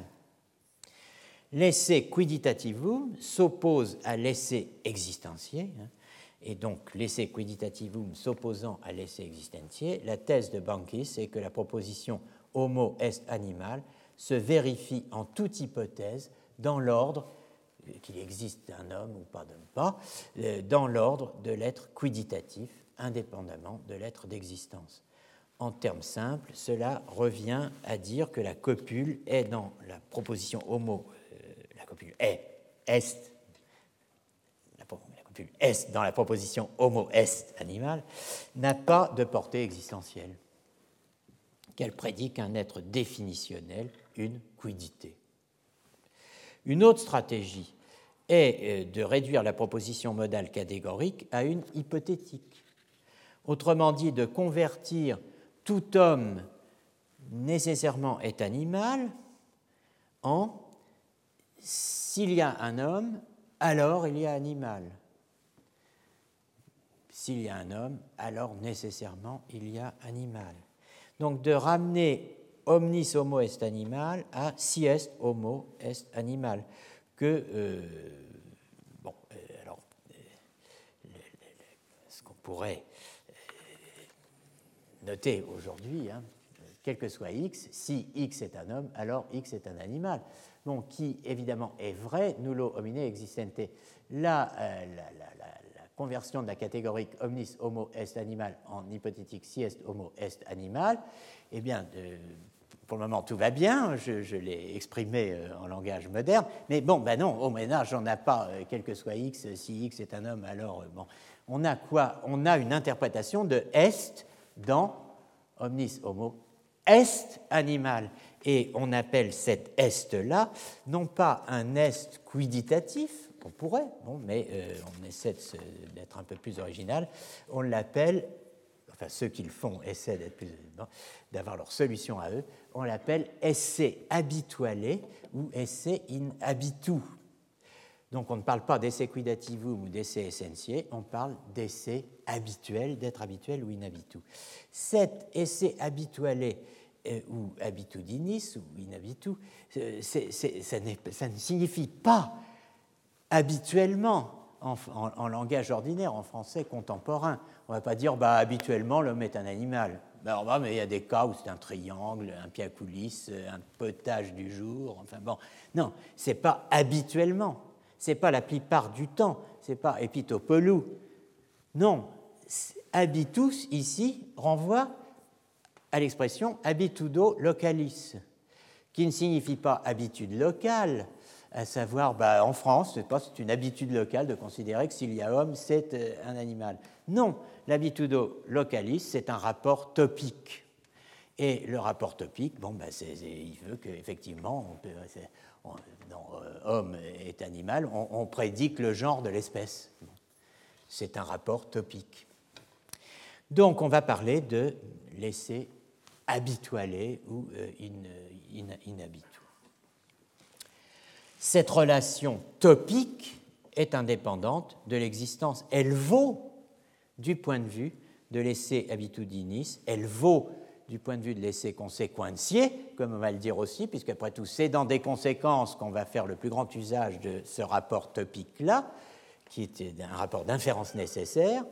Euh, et euh, bon, bah, donc on, a toutes ces expressions pour dire la même chose. Esse quidatativum, esse consequentiae, esse inhabitu, esse habituelle. À chaque fois, il s'agit d'une interprétation de la copule, interprétation non existentielle. Eh bien, euh, Bacon n'apprécie pas. Hein. Euh, il dit certains parlent d'être habituel et ils disent que cet être, l'être signifié par la copule, comme s'il y avait une région de l'être qui serait distincte de la région de l'existence. Eh bien, ils, disent que cet être est commun au présent, au passé et au futur, à ce qui est en acte et à ce qui n'est pas en acte. Mais ils ne comprennent même pas ce qu'ils disent et ils sont incapables de dire ce qu'est cet être. Ils ne font qu'inventer n'importe quoi pour se tirer d'affaire et s'opposer à la vérité par un simple mot. et qu'au Moyen Âge, on était capable aussi de polémiquer, n'est-ce pas? Et bon, alors j'ai pris le meilleur, n'est-ce pas, dans le rôle, évidemment, c'est Roger Bacon, mais c'est vrai qu'il réveille un peu et que souvent on en a besoin, d'ailleurs. On pourrait donner d'autres exemples de théories impliquées au XIIIe siècle dans la geste du rapport entre vérité, réalité et existence. Bon, mais euh, je, m'en tiens à quelques observations. Chaque siècle a peut-être son problème dominant. Le XIIIe a celui de la référence vide, la vérité d'une proposition modale, déinessée, catégorique, universelle, particulière. César est un homme, dont le sujet est vide. Voilà le problème. Est-ce que euh, ce type de proposition est vrai ou pas? Problème de la référence vide. Le XIVe siècle continue sur la lancée, mais ajoute un problème nouveau par l'introduction d'un concept nouveau, notamment, il continue de bien des façons, mais celui-là est, à mon avis, le plus spectaculaire, c'est celui du signifiable complexement. En 1900, 30 et quelques. Euh, en l'occurrence, si vous lisez bien, mais euh, c'est formidable, on ne voit rien, n'est-ce pas, sur mes, sur mes photos, euh, donc je me demande vraiment à quoi ça sert. Mais enfin, bon, c'est 34 ou 36, je n'arrive plus à le lire moi-même. bon, vous me direz que politiquement, c'est pas la même chose, mais bon, là, il ne s'agit pas de politique. De toute façon, il y avait des problèmes. Euh, mais enfin, bon, en 34 en tout cas, euh, ou en 36, un étudiant en philosophie s'arrêtant devant la vitrine de la librairie Vrin, euh, place de la Sorbonne, pouvait y voir un livre intitulé Le. Le, quoi? Le complexe significabile, significabile d'un certain Hubert Elie. Vous ne le voyez pas, mais je vous assure que c'est lui. Le titre était, en fait, en latin.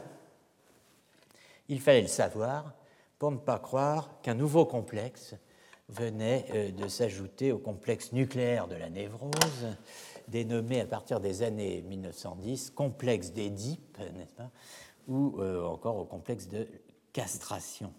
Le signifiable complexement, car c'est ainsi qu'il faut lire le, complexé significabile, le euh, complexé significabile, euh, eh bien alors c'est le significabile complexé, le signifiable complexement. Hein.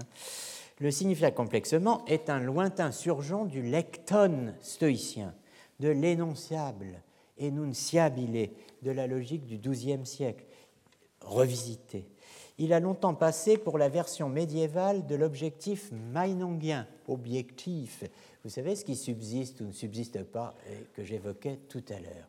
Il faut dire que l'auteur du livre, le complexé significabile, Hubert Elie, futur traducteur des recherches logiques de Husserl, écrivait, je l'ai mis ici, là on voit, l'objectif de Meinong est le signifié total et adéquat de la proposition de Grégoire de Rimini, auteur du Moyen Âge. Il n'est pas question d'exposer ici la théorie du signifiable par complexe, comme on a décidé euh, d'intituler le livre dans la réédition euh, qui a, euh, je, pense, enfin ce qui prouve le niveau d'intérêt suscité par ce genre d'études. La, deuxième édition doit être sortie, je pense, 60 ans après la, première, en gros, peut-être même plus, peut-être 70 ans. Euh, bon, mais le signifiable par complexe, avec un sous-titre qui explique un peu de quoi il s'agit, la proposition et son objet, Grégoire de Rimini, Meinong et euh, Russell.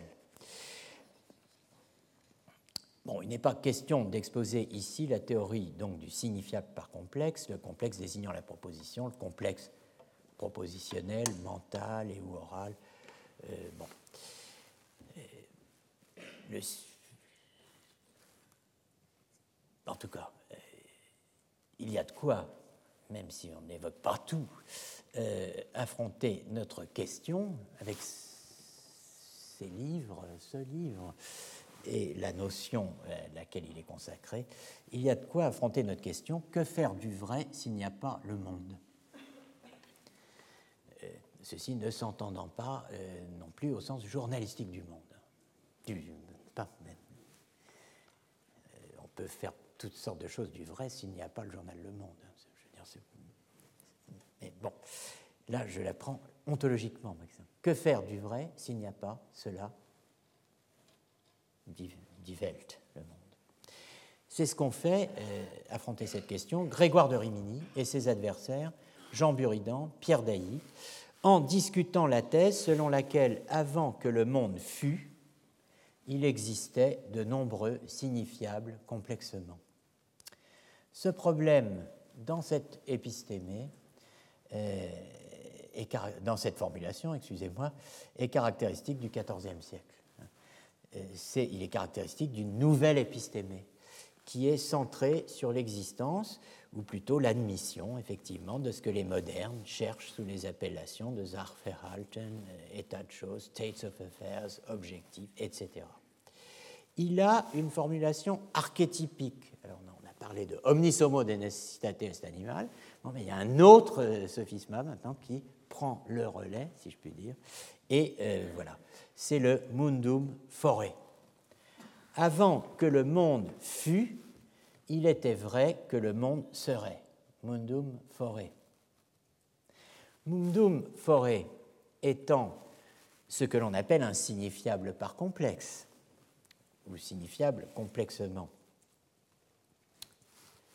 Avant que le monde fût, il y avait un signifiable complexement vrai. À savoir que le monde serait. Hein. Donc il y avait, avant la création, un signifiable complexement vrai. Avant la création.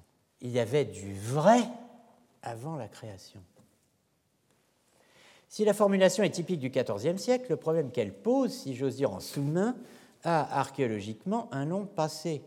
Premièrement, parce que effectivement, le, signifiable par complexe peut sembler, complexement, peut sembler euh, recycler une notion typique du XIIe siècle, l'énonciabile, l'énonçable, dont j'ai dit qu'il était un lointain surgent de la notion stoïcienne du lecton, qu'on traduit précisément par énonçable. L'énonçable, le lecton stoïcien, reportez-vous à des, ouvrages euh, généraux, n'est-ce pas, le, lecton stoïcien étant le fondement de l'autre théorie de la signification, de la proposition, du jugement et de la vérité euh, formulée dans l'Antiquité, en dehors de, ou contre même, on pourrait dire, dans, l'esprit de beaucoup de gens, c'est l'alternative à l'aristotélisme. Deuxièmement, euh, c'est intéressant, cela. Euh, on peut se dire qu'il y a du recyclage dans l'air, parce que, de fait, le signifiable par complexe, qui est discuté au XIVe siècle, a fait l'objet de tentatives de sanctions et d'interdictions sur la base d'une telle assimilation à l'énonçable du XIIe, voire du XIIIe. Le problème est simple admettre un signifiable par complexe tel que mundum fore, vrai avant la création, c'est admettre qu'il y a des vérités éternelles existant en dehors de Dieu. Et euh, vous imaginez qu'il a fait l'objet de plusieurs interventions du magistère. Le 13 janvier 1241, on est au XIIIe siècle, l'évêque de Paris, Guillaume d'Auvergne, censure interdit l'enseignement d'un certain nombre de thèses, et la septième de sa liste est que multe sunt veritates ab eterno que non sunt deus. Il est de nombreuses vérités de toute éternité, éternelle, que non sunt deus, qui ne sont pas identiques à Dieu, qui ne sont pas Dieu. Cette, euh, cette euh, euh, condamnation, donc l'article 7 de la condamnation du 13 janvier 1241, a été reprise maintes fois au Moyen Âge, et elle figure dans un ouvrage extrêmement utile pour les historiens, qui est la Collectio Errorum in Anglia et Parisius Condemnatorum, la collection des erreurs qui ont été condamnées en Angleterre et à Paris, qui est un ouvrage qui date qui est un recueil, n'est-ce pas, qui date probablement, n'est-ce pas, de 1277-1279. C'était composé entre ces deux euh, bornes. Il a été édité pour la première fois par Charles Duplessis d'Argentré en 1728. Et il contient, c'est un recueil, hein, il contient les thèses prohibées à Oxford par Robert Kilwardby en, en, 1277, le, alors je ne disais pas dans l'ordre chronologique, le groupe des propositions condamnées par Guillaume d'Auvergne en 1241. Euh, vous retrouvez tout cela dans le cartulaire de l'Université de Paris aux pages que j'ai indiquées là.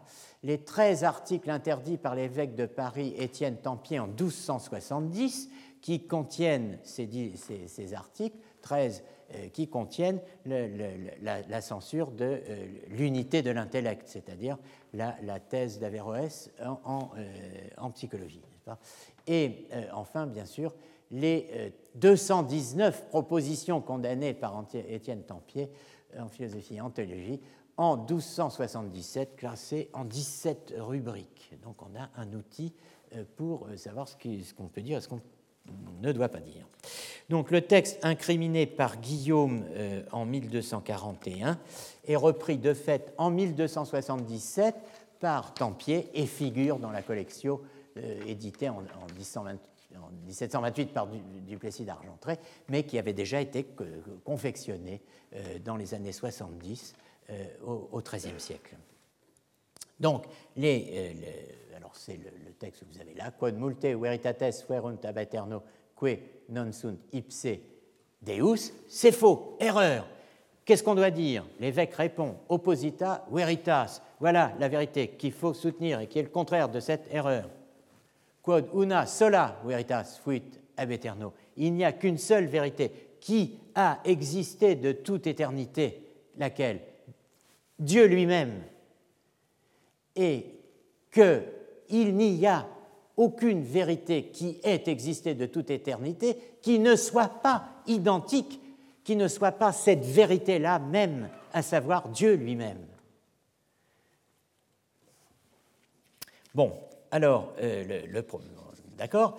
Euh, les, adversaires du signifiable par complexe ne manquent pas de faire le rapprochement avec la thèse condamnée en 1241, ça en donne à cœur joie, et ils attribuent évidemment à Grégoire de Rimini, euh, euh, lui qui soutient qu'il existe des, signifiables par complexe, ils lui attribuent, ils, essaient de le prendre au piège de l'hérésie putative, disons, on dirait aujourd'hui de la présomption d'hérésie. Euh, admettre des euh, signifiables par complexe, c'est s'exposer à devoir poser des réalités incréées, distinctes de Dieu. Jusqu'au XVIe euh, siècle, les partisans du significabilé complexé devront tenter de se dégager de ce piège. Et c'est bien difficile, hein, parce que si vous admettez qu'avant que le monde fût, il y avait un énonçable ou un signifiable par complexe, mundum fore, que le monde serait vrai, euh, vous vous trouvez euh, dans une, pris dans une sorte de tenaille, n'est-ce pas, si vous admettez qu'il euh, n'y a qu'une seule vérité, et si vous devez admettre, et si on vous oblige à admettre, et si on vous enjoint d'admettre qu'il n'y a qu'une vérité qui ait été, soit et sera de toute éternité, à savoir Dieu lui-même vous, êtes, obligé de constater que ce mundum foré ne peut pas être identique à Dieu, puisque que le monde serait est contingent et que l'existence de Dieu n'est pas contingente. Donc un contingent ne peut pas être identique à un nécessaire. Et d'un autre côté, le mundum foré ne peut pas être distinct de Dieu, car par définition, avant la création, il n'y a rien d'autre que Dieu. Bon, alors euh, là, euh, notre ami euh, Guillaume semble bien coincé. L'est-il vraiment?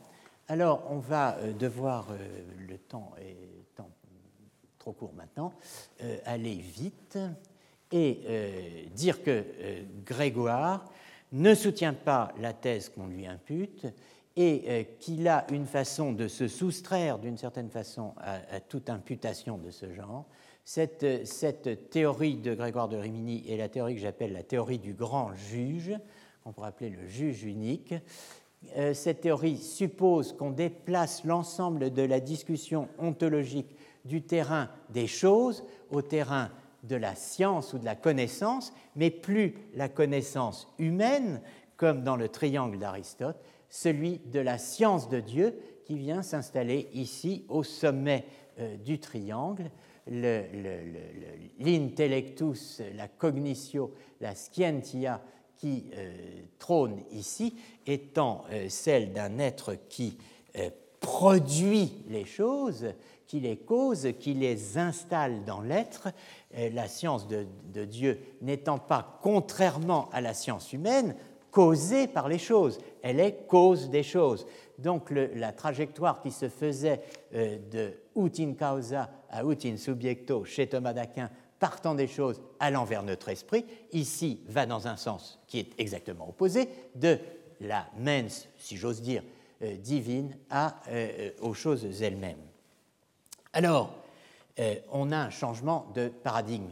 Et la théorie de Grégoire n'est pas qu'avant qu'il existât quelque chose en dehors de Dieu, il y avait, ce qui, est, impossible, avant qu'il y ait quelque chose qui existe en dehors de Dieu, il y avait précisément de nombreux signifiables complexement. Euh, il dit qu'avant la création, il y avait un acte de jugement en Dieu qui était adéquat à son contenu. C'est-à-dire que euh, vous voyez s'introduire ici une distinction entre l'acte, l'objet et le contenu. C'est pas rien. Hein. Et euh, cet acte de jugement qui était adéquat à son contenu, ce contenu c'était que précisément mundum fore, le monde serait, à savoir que ce qui n'était pas encore serait dans le futur, parce que précisément le jugement de Dieu, la science de Dieu est cause des choses et non pas causée par elle. Alors, où, me direz-vous, euh, Grégoire, énonce-t-il tout cela. Eh bien, notamment, dans beaucoup de, circonstances, mais il y en a une très précise euh, qui, euh, que je veux mettre en relation avec précisément la théologie. On a vu dans ces dernières années le problème de Gethsemane, n'est-ce pas? Et la question de savoir si peut y avoir dans un même sujet, une même âme, des volontés mutuellement exclusives et qui était euh, verrouillé par le principe de contradiction. Eh bien, euh, euh, j'avais appelé cela le problème de Gethsemane, c'est le problème de la prière d'agonie du Christ, demandant et refusant à la fois la passion, semble-t-il, dans le même énoncé, ou plus exactement dans l'articulation de deux parties d'énoncés qui, qui, prises comme un seul, peuvent être considérées comme s'excluant mutuellement. Euh, autre problème théologique d'exégèse. La prière d'agonie, ben, évidemment, est rattachée à l'interprétation d'un passage précis du Nouveau Testament. À peu de pas de distance, on trouve un autre problème rattaché euh, à, cette, à cette, passion euh, du Christ qui s'annonce. Hein, et qui est ce que j'appelle le problème du chant du coq ou du reniement de Pierre. Euh, Marc 14, 30, le Christ dit à Pierre En vérité, je te le dis, toi, aujourd'hui, cette nuit même, avant que le coq chante deux fois, tu m'auras renié trois fois. Alors il y a ici une énonciation créée, cette proposition qu'a proférée le Christ avec sa bouche d'homme. En vérité, je te le dis, toi, aujourd'hui, cette nuit même, avant que le coq chante deux fois, tu m'auras renié trois fois. La question se pose de savoir si cette énonciation créée fut de toute éternité. La réponse est évidemment non, puisque c'est à un moment précis euh, euh, au Jardin des Oliviers, le Christ la prononce. Est-ce que euh, cette énonciation créée fut vraie de toute éternité? Évidemment non. En revanche, l'énonçable, le signifiable par complexe, le signifiable complexement correspondante à cette proposition orale proférée et qui est Petrum esse peccaturum in a, et c'est incroyable, on a ici une lettre qui sert à désigner un instant. Donc vous voyez que c'est formalisé, enfin en tout cas c'est un certain niveau d'abstraction. Eh bien, cet énonçable fut vrai de toute éternité sans que pour autant on puisse admettre et poser qu'il fut de toute éternité. À la question de savoir est-ce que l'énonça Petrum esse peccatorum in A, que Pierre pécherait en A, fut vrai de toute éternité? Oui. Est-ce qu'il fut de toute éternité? Non. Le défi pour euh, Guillaume est d'expliquer et de justifier le point 4. Eh bien, euh, pour ce faire, évidemment, euh, il faut distinguer trois sens d'aliquide. Un premier sens, le sens le plus commun ou le plus englobant, tout ce que l'on peut signifier, incomplexement ou complexement, avec ou sans vérité. Tout cela, on peut l'appeler une chose ou quelque chose. Sens 2, le sens qui recouvre tout ce que l'on peut signifier complexement ou incomplexement, mais avec vérité, c'est-à-dire à un moment quelconque par une énonciation vraie. Le premier, ah, il nous rappelle quelque chose, c'est précisément notre bonne vieille, nos bonnes vieilles catégories 14b, 21, 22.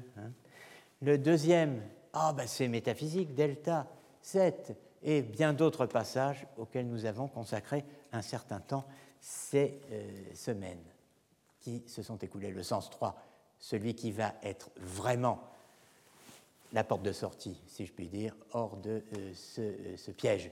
Le sens où quelque chose, à chose, res et étant, ens, sont pris de telle sorte qu'ils signifient une essence ou entité existante, quelque chose qui existe. Hein. Et en ce sens, ce qui n'existe pas est dit nihil, comme l'écrit Augustin, constate quod non est nihil esse. Si l'on distingue bien ces trois sens, on peut formuler la thèse véritable de Grégoire. Le signifiable complexement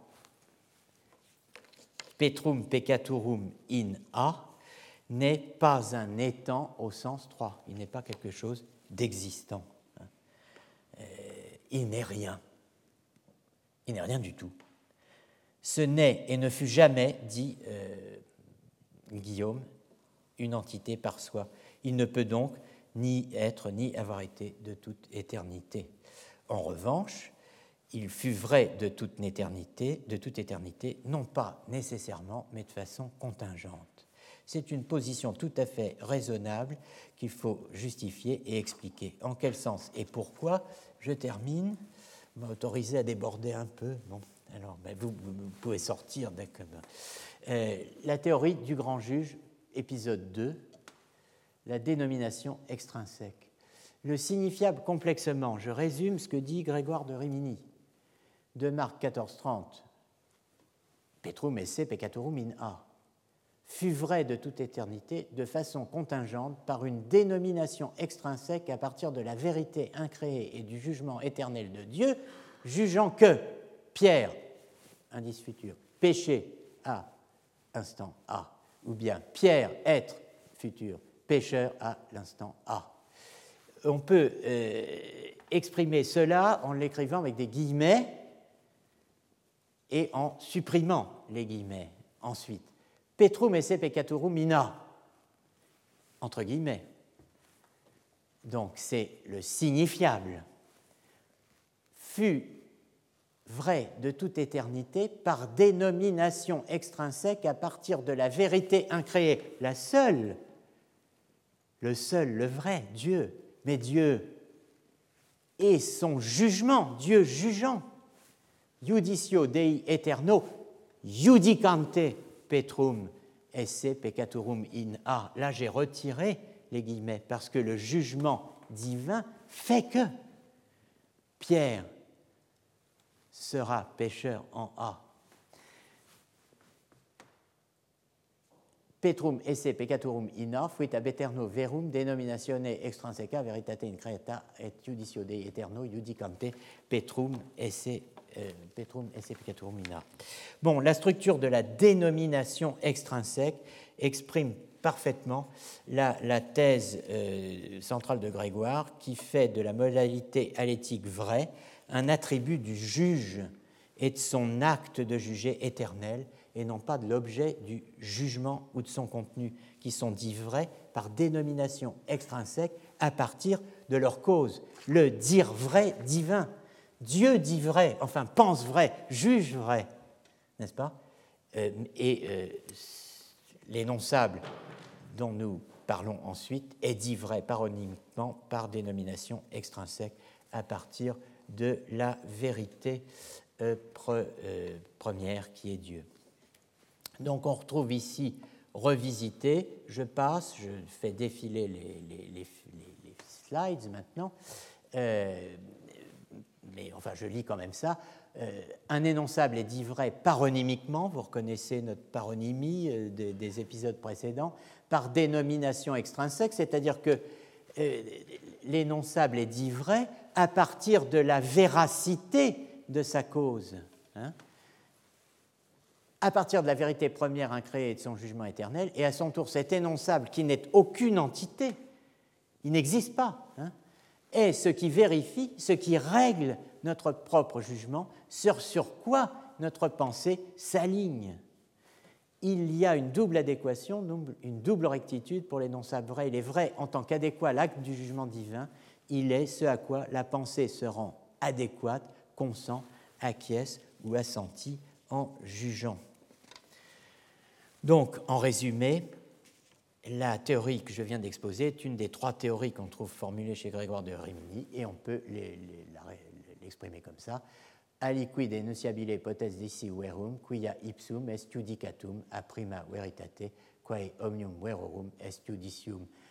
un certain énoncé peut être dit vrai parce qu'il est jugé par la vérité première, première qui est le jugement, le juge, euh, le jugeant de tout, euh, vrai. Cette euh, théorie du grand juge, elle vaut pour le problème du mundum foré, et elle vaut pour une série d'autres problèmes qu'évoque Grégoire de Rimini. Celui de nullam creaturam esse quando solus Deus est. S'il n'y a aucune créature quand Dieu seul est, ben, on va dire, on retombe sur le même problème. Ben, il n'y a pas de signifiable complexement. Bon celui de mundum interisse, si mundum interiret, celui de, que, le monde a cessé d'être, si euh, effectivement le monde cessait d'être. Ces exemples ont en commun, comme vous le voyez, de postuler ou une absence de truth bearer, il n'y a pas de proposition au sens d'une proposition token, euh, et euh, c'est-à-dire effectivement réalisée, ou une absence particulière de truth maker, c'est vraiment particulier et c'est assez radical, il n'y a pas de monde. La thèse, c'est il y a un archi-truth maker. Il y a le vérifacteur des vérifacteurs, Dieu. Les, chaque période a son, son problème. On peut aller un cran plus loin, et c'est ce qui se passe chez les jésuites, 17e, 18e siècle après le XIIIe siècle, l'hypothèse où il n'existe aucun homme et on teste l'énoncé euh, tout homme de nécessité est animal.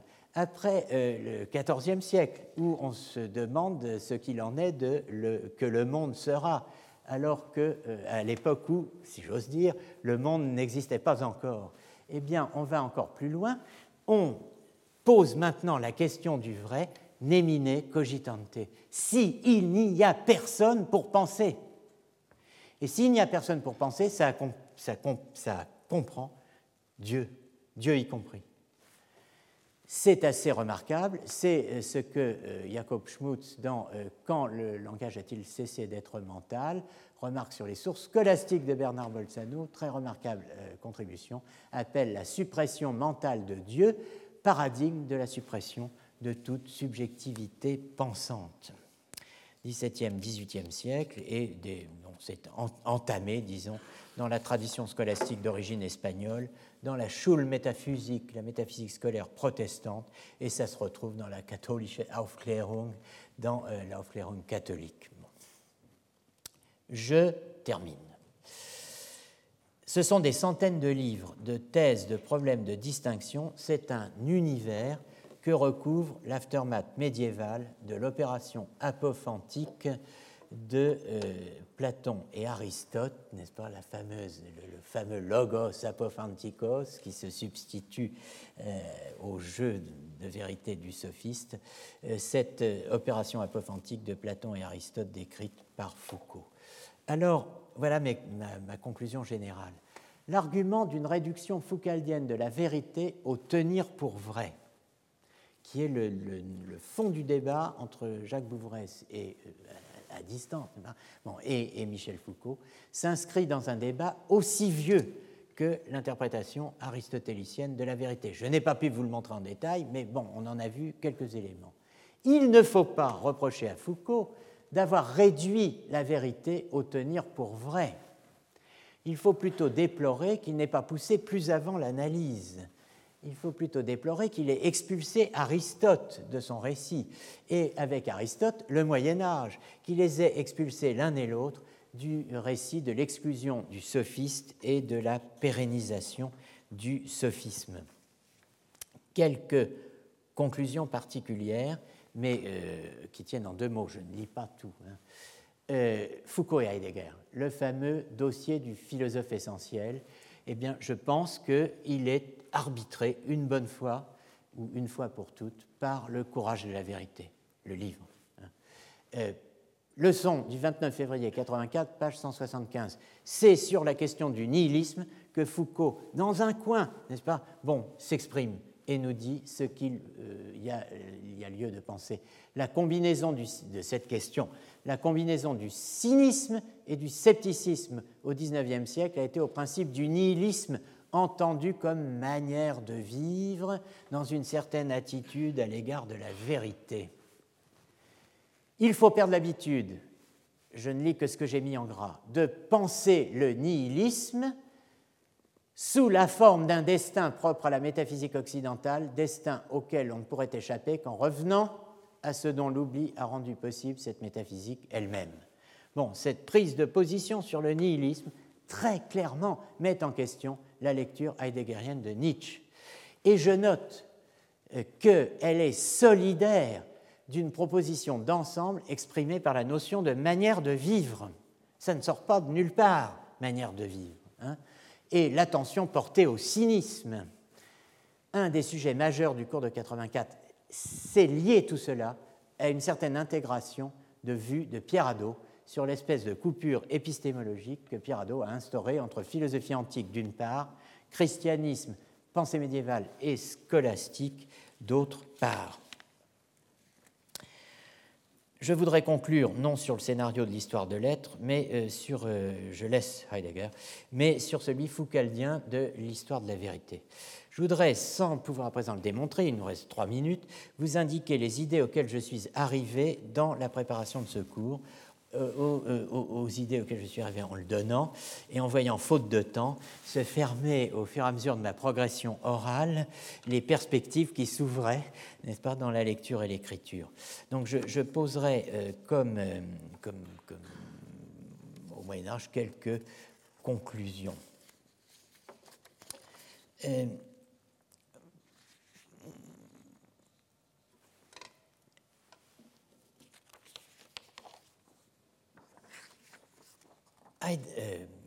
Dans le, courage de la vérité, Foucault développe le schéma aléturgique des, euh, des, modes de production ou manifestation de la vérité que nous avons évoqué lors des premières séances consacrées aux thèses de, d'Étienne sur les maîtres de vérité dans la Grèce archaïque.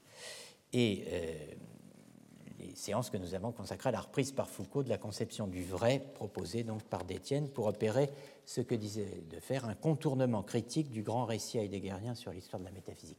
Vous rappelez euh, ce vrai, selon Détienne, dans la Grèce archaïque, repris par Foucault. Je l'ai représenté dans cette structure stellaire. Le vrai, c'est ce qui se distingue au fond de l'oubli, de l'impossible, du caché, du faux, de l'indicible. ce schéma en étoile. Hein. Cette conception est ce qui est balayé par l'opération apophantique de Platon-Aristote. On a vu l'accusation portée dans les leçons sur la volonté de savoir. Eh bien, dans le courage de la vérité, euh, on a la position de Foucault sur le Moyen Âge en termes aléturgiques. et c'est par ça que je terminerai. Et elle est donnée sous la forme d'un quadrangle.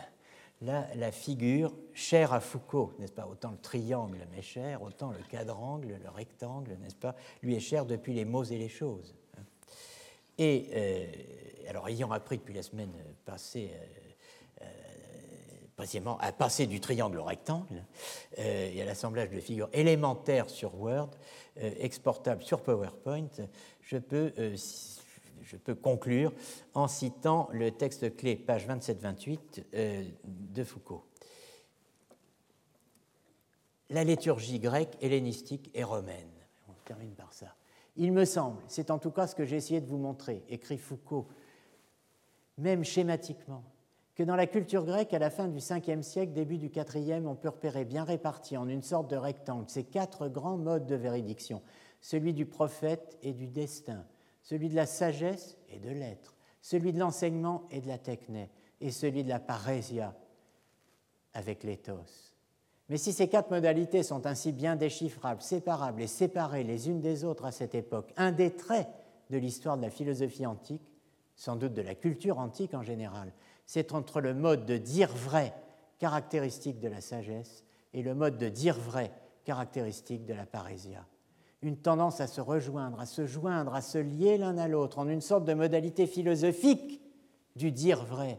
Un dire vrai très différent du dire vrai prophétique, différent aussi de cet enseignement des technaï, des technaï, les technés, hein, dont la, rhétorique sera un des exemples. On, on verra s'isoler, se former en tout cas un dire vrai philosophique qui prétendra avec de plus en plus d'insistance dire l'être ou la nature des choses, dans la mesure seulement où ce dire vrai pourra concerner, pourra être pertinent, pourra articuler et fonder un dire vrai sur l'éthos dans la forme de la parésia. Et dans cette mesure-là, on peut dire que sagesse et parésia vont jusqu'à un certain point, bien sûr, se confondre, en tout cas, elles vont être comme attirées l'une vers l'autre. Il va y avoir comme un phénomène de gravitation de la sagesse et de la parésia, gravitation qui se manifestera dans ces fameux personnages de philosophes disant la vérité des choses, mais disant surtout leur vérité aux hommes tout au long de la culture hellénistique et romaine. Alors voilà le schéma, Antiquité et Moyen Âge. Sagesse, être, parésia, ethos, enseignement, techné, prophétie, destin les quatre modes, modalités alléturgiques, hein, euh, nous voyons que euh, Foucault vient de euh, nous expliquer comment elles avaient fini, ces deux-là, sagesse, être, parésia, ethos, par se confondre, se fondre dans le dire vrai philosophique de Socrate. Ce que Foucault ajoute, c'est que Socrate est en quelque sorte la figure de Socrate et du dire vrai philosophique conduit et reprise, développée en deux euh, directions euh, qui sont d'une certaine façon opposées et complémentaires, celle du platonisme des mathémata, de la contemplation, du souci de soi d'une part, du cynisme, de l'exercice, de l'ascèse et du courage de la vérité d'autre part. Les deux se rejoignent dans le dire vrai philosophique qui va être réinvesti au long de l'histoire par ces fameux philosophes qui, à leur manière, auront réussi à conjoindre dans leur vie et dans leur recherche le souci de soi et le courage de la vérité. Qu'est-ce qui euh, m'intéresse là? Eh bien, c'est que le Moyen Âge, dans euh, le récit de Foucault, que je n'ai plus le temps de vous lire, mais euh, que vous pouvez lire sur le schéma, et vous retrouverez tout cela à la page 28 du Courage de la vérité, euh, au Moyen Âge, il y a un regroupement qui est tout différent, non pas de la sagesse et de la parésia, non pas de l'être et de l'éthos, dans le dire vrai philosophique, il y a un regroupement de la sagesse avec l'enseignement, techné, et il y a un regroupement de la prophétie avec l'éthos. Euh, et euh, cela s'opère pour sagesse, être, enseignement, techné, par l'institution qu'on appelle l'université pour euh, la prophétie, le destin et la parésia et l'éthos par la prédication, c'est-à-dire la figure des grands prédicateurs. Donc, je, vous voyez, la, philosophie ancienne a opéré quelque chose, qui a une place qui est absolument hors du dispositif que pourrait jamais rêver de capter le Moyen Âge, que ce soit dans la figure de la prédication, celle des prédicateurs qui annoncent la mort qui vient et donc la nécessité de changer de vie à chacun. Tu mourras. Bon. Et de l'autre côté, ces institutions d'enseignement où l'on transmet euh, finalement quelque chose qui euh, ne va pas plus loin d'une certaine manière que la rhétorique, c'est de quelque façon qu'on habille la chose. Alors, qu'est-ce qui manque là-dedans? Eh bien, euh, l'idée qu'il puisse y avoir un dire vrai philosophique dans cette espèce de, dispositif d'exclusion du Moyen Âge. Et où serait-il? Eh bien, il serait précisément là, au croisement de ce que Foucault exclut euh, du dire vrai philosophique de la place de Socrate. Effectivement, il n'y a pas de Socrate au Moyen Âge, mais il y a quelque chose comme euh, précisément euh, ceux qui sont au croisement de la prédication et de l'université. C'est la figure d'un, je prendrai qu'un exemple, de Meister Eckhart, maître Eckhart, qui est un dominicain, un prédicateur, et qui est par ailleurs un maître en théologie de l'Université de Paris, à ce point prestigieux qu'il a, été deux fois. Or, les laïcs euh, euh, auxquels la prédication de Maître Eckhart s'adresse quand il quitte le latin pour le Mittelhochdeutsch l'appellent le grand maître, qui est à la fois Lebemeister et Lesemeister. Il est à la fois lector, maître de lecture, philosophe de profession, et Lebemeister, maître de vie. Euh, donc, est-il maître de vérité? Eh bien, euh, la question qui se pose est de réévaluer le, statut du sermon, du discours, qui est précisément le moment, le lieu, euh, l'institution, la pratique, si je puis dire, de la transformation de soi qui s'opère par la parole euh, de, de quelqu'un qui s'adresse à un auditoire. Tout le monde se transforme parce que celui qui parle n'est pas précisément euh, le, titulaire de la parole, il est, il est le porte-parole du verbe et euh, de, la parole, c'est-à-dire de, l'esprit. Donc je m'arrête là, euh, mais retenez que cette place qui n'est pas occupée, qui est au croisement de ces deux itinéraires, eh bien, si j'étais capable de, replier mon dispositif, d'assurer le pli du dire vrai philosophique et de faire passer non pas Socrate, mais euh, le, maître S.R., qui est euh, maître en théologie, qui est aussi maître de vie, et l'installer au croisement euh, de ces deux dispositifs, la prédication et l'université, eh bien, on aurait d'une certaine façon retrouvé quelque chose pour inscrire la place du Moyen Âge dans l'histoire de la vérité. Et je m'arrête là, en vous priant de bien vouloir m'excuser pour ce dépassement d'horaire. Merci beaucoup. Retrouvez tous les contenus du Collège de France sur www.colège-2-france.fr.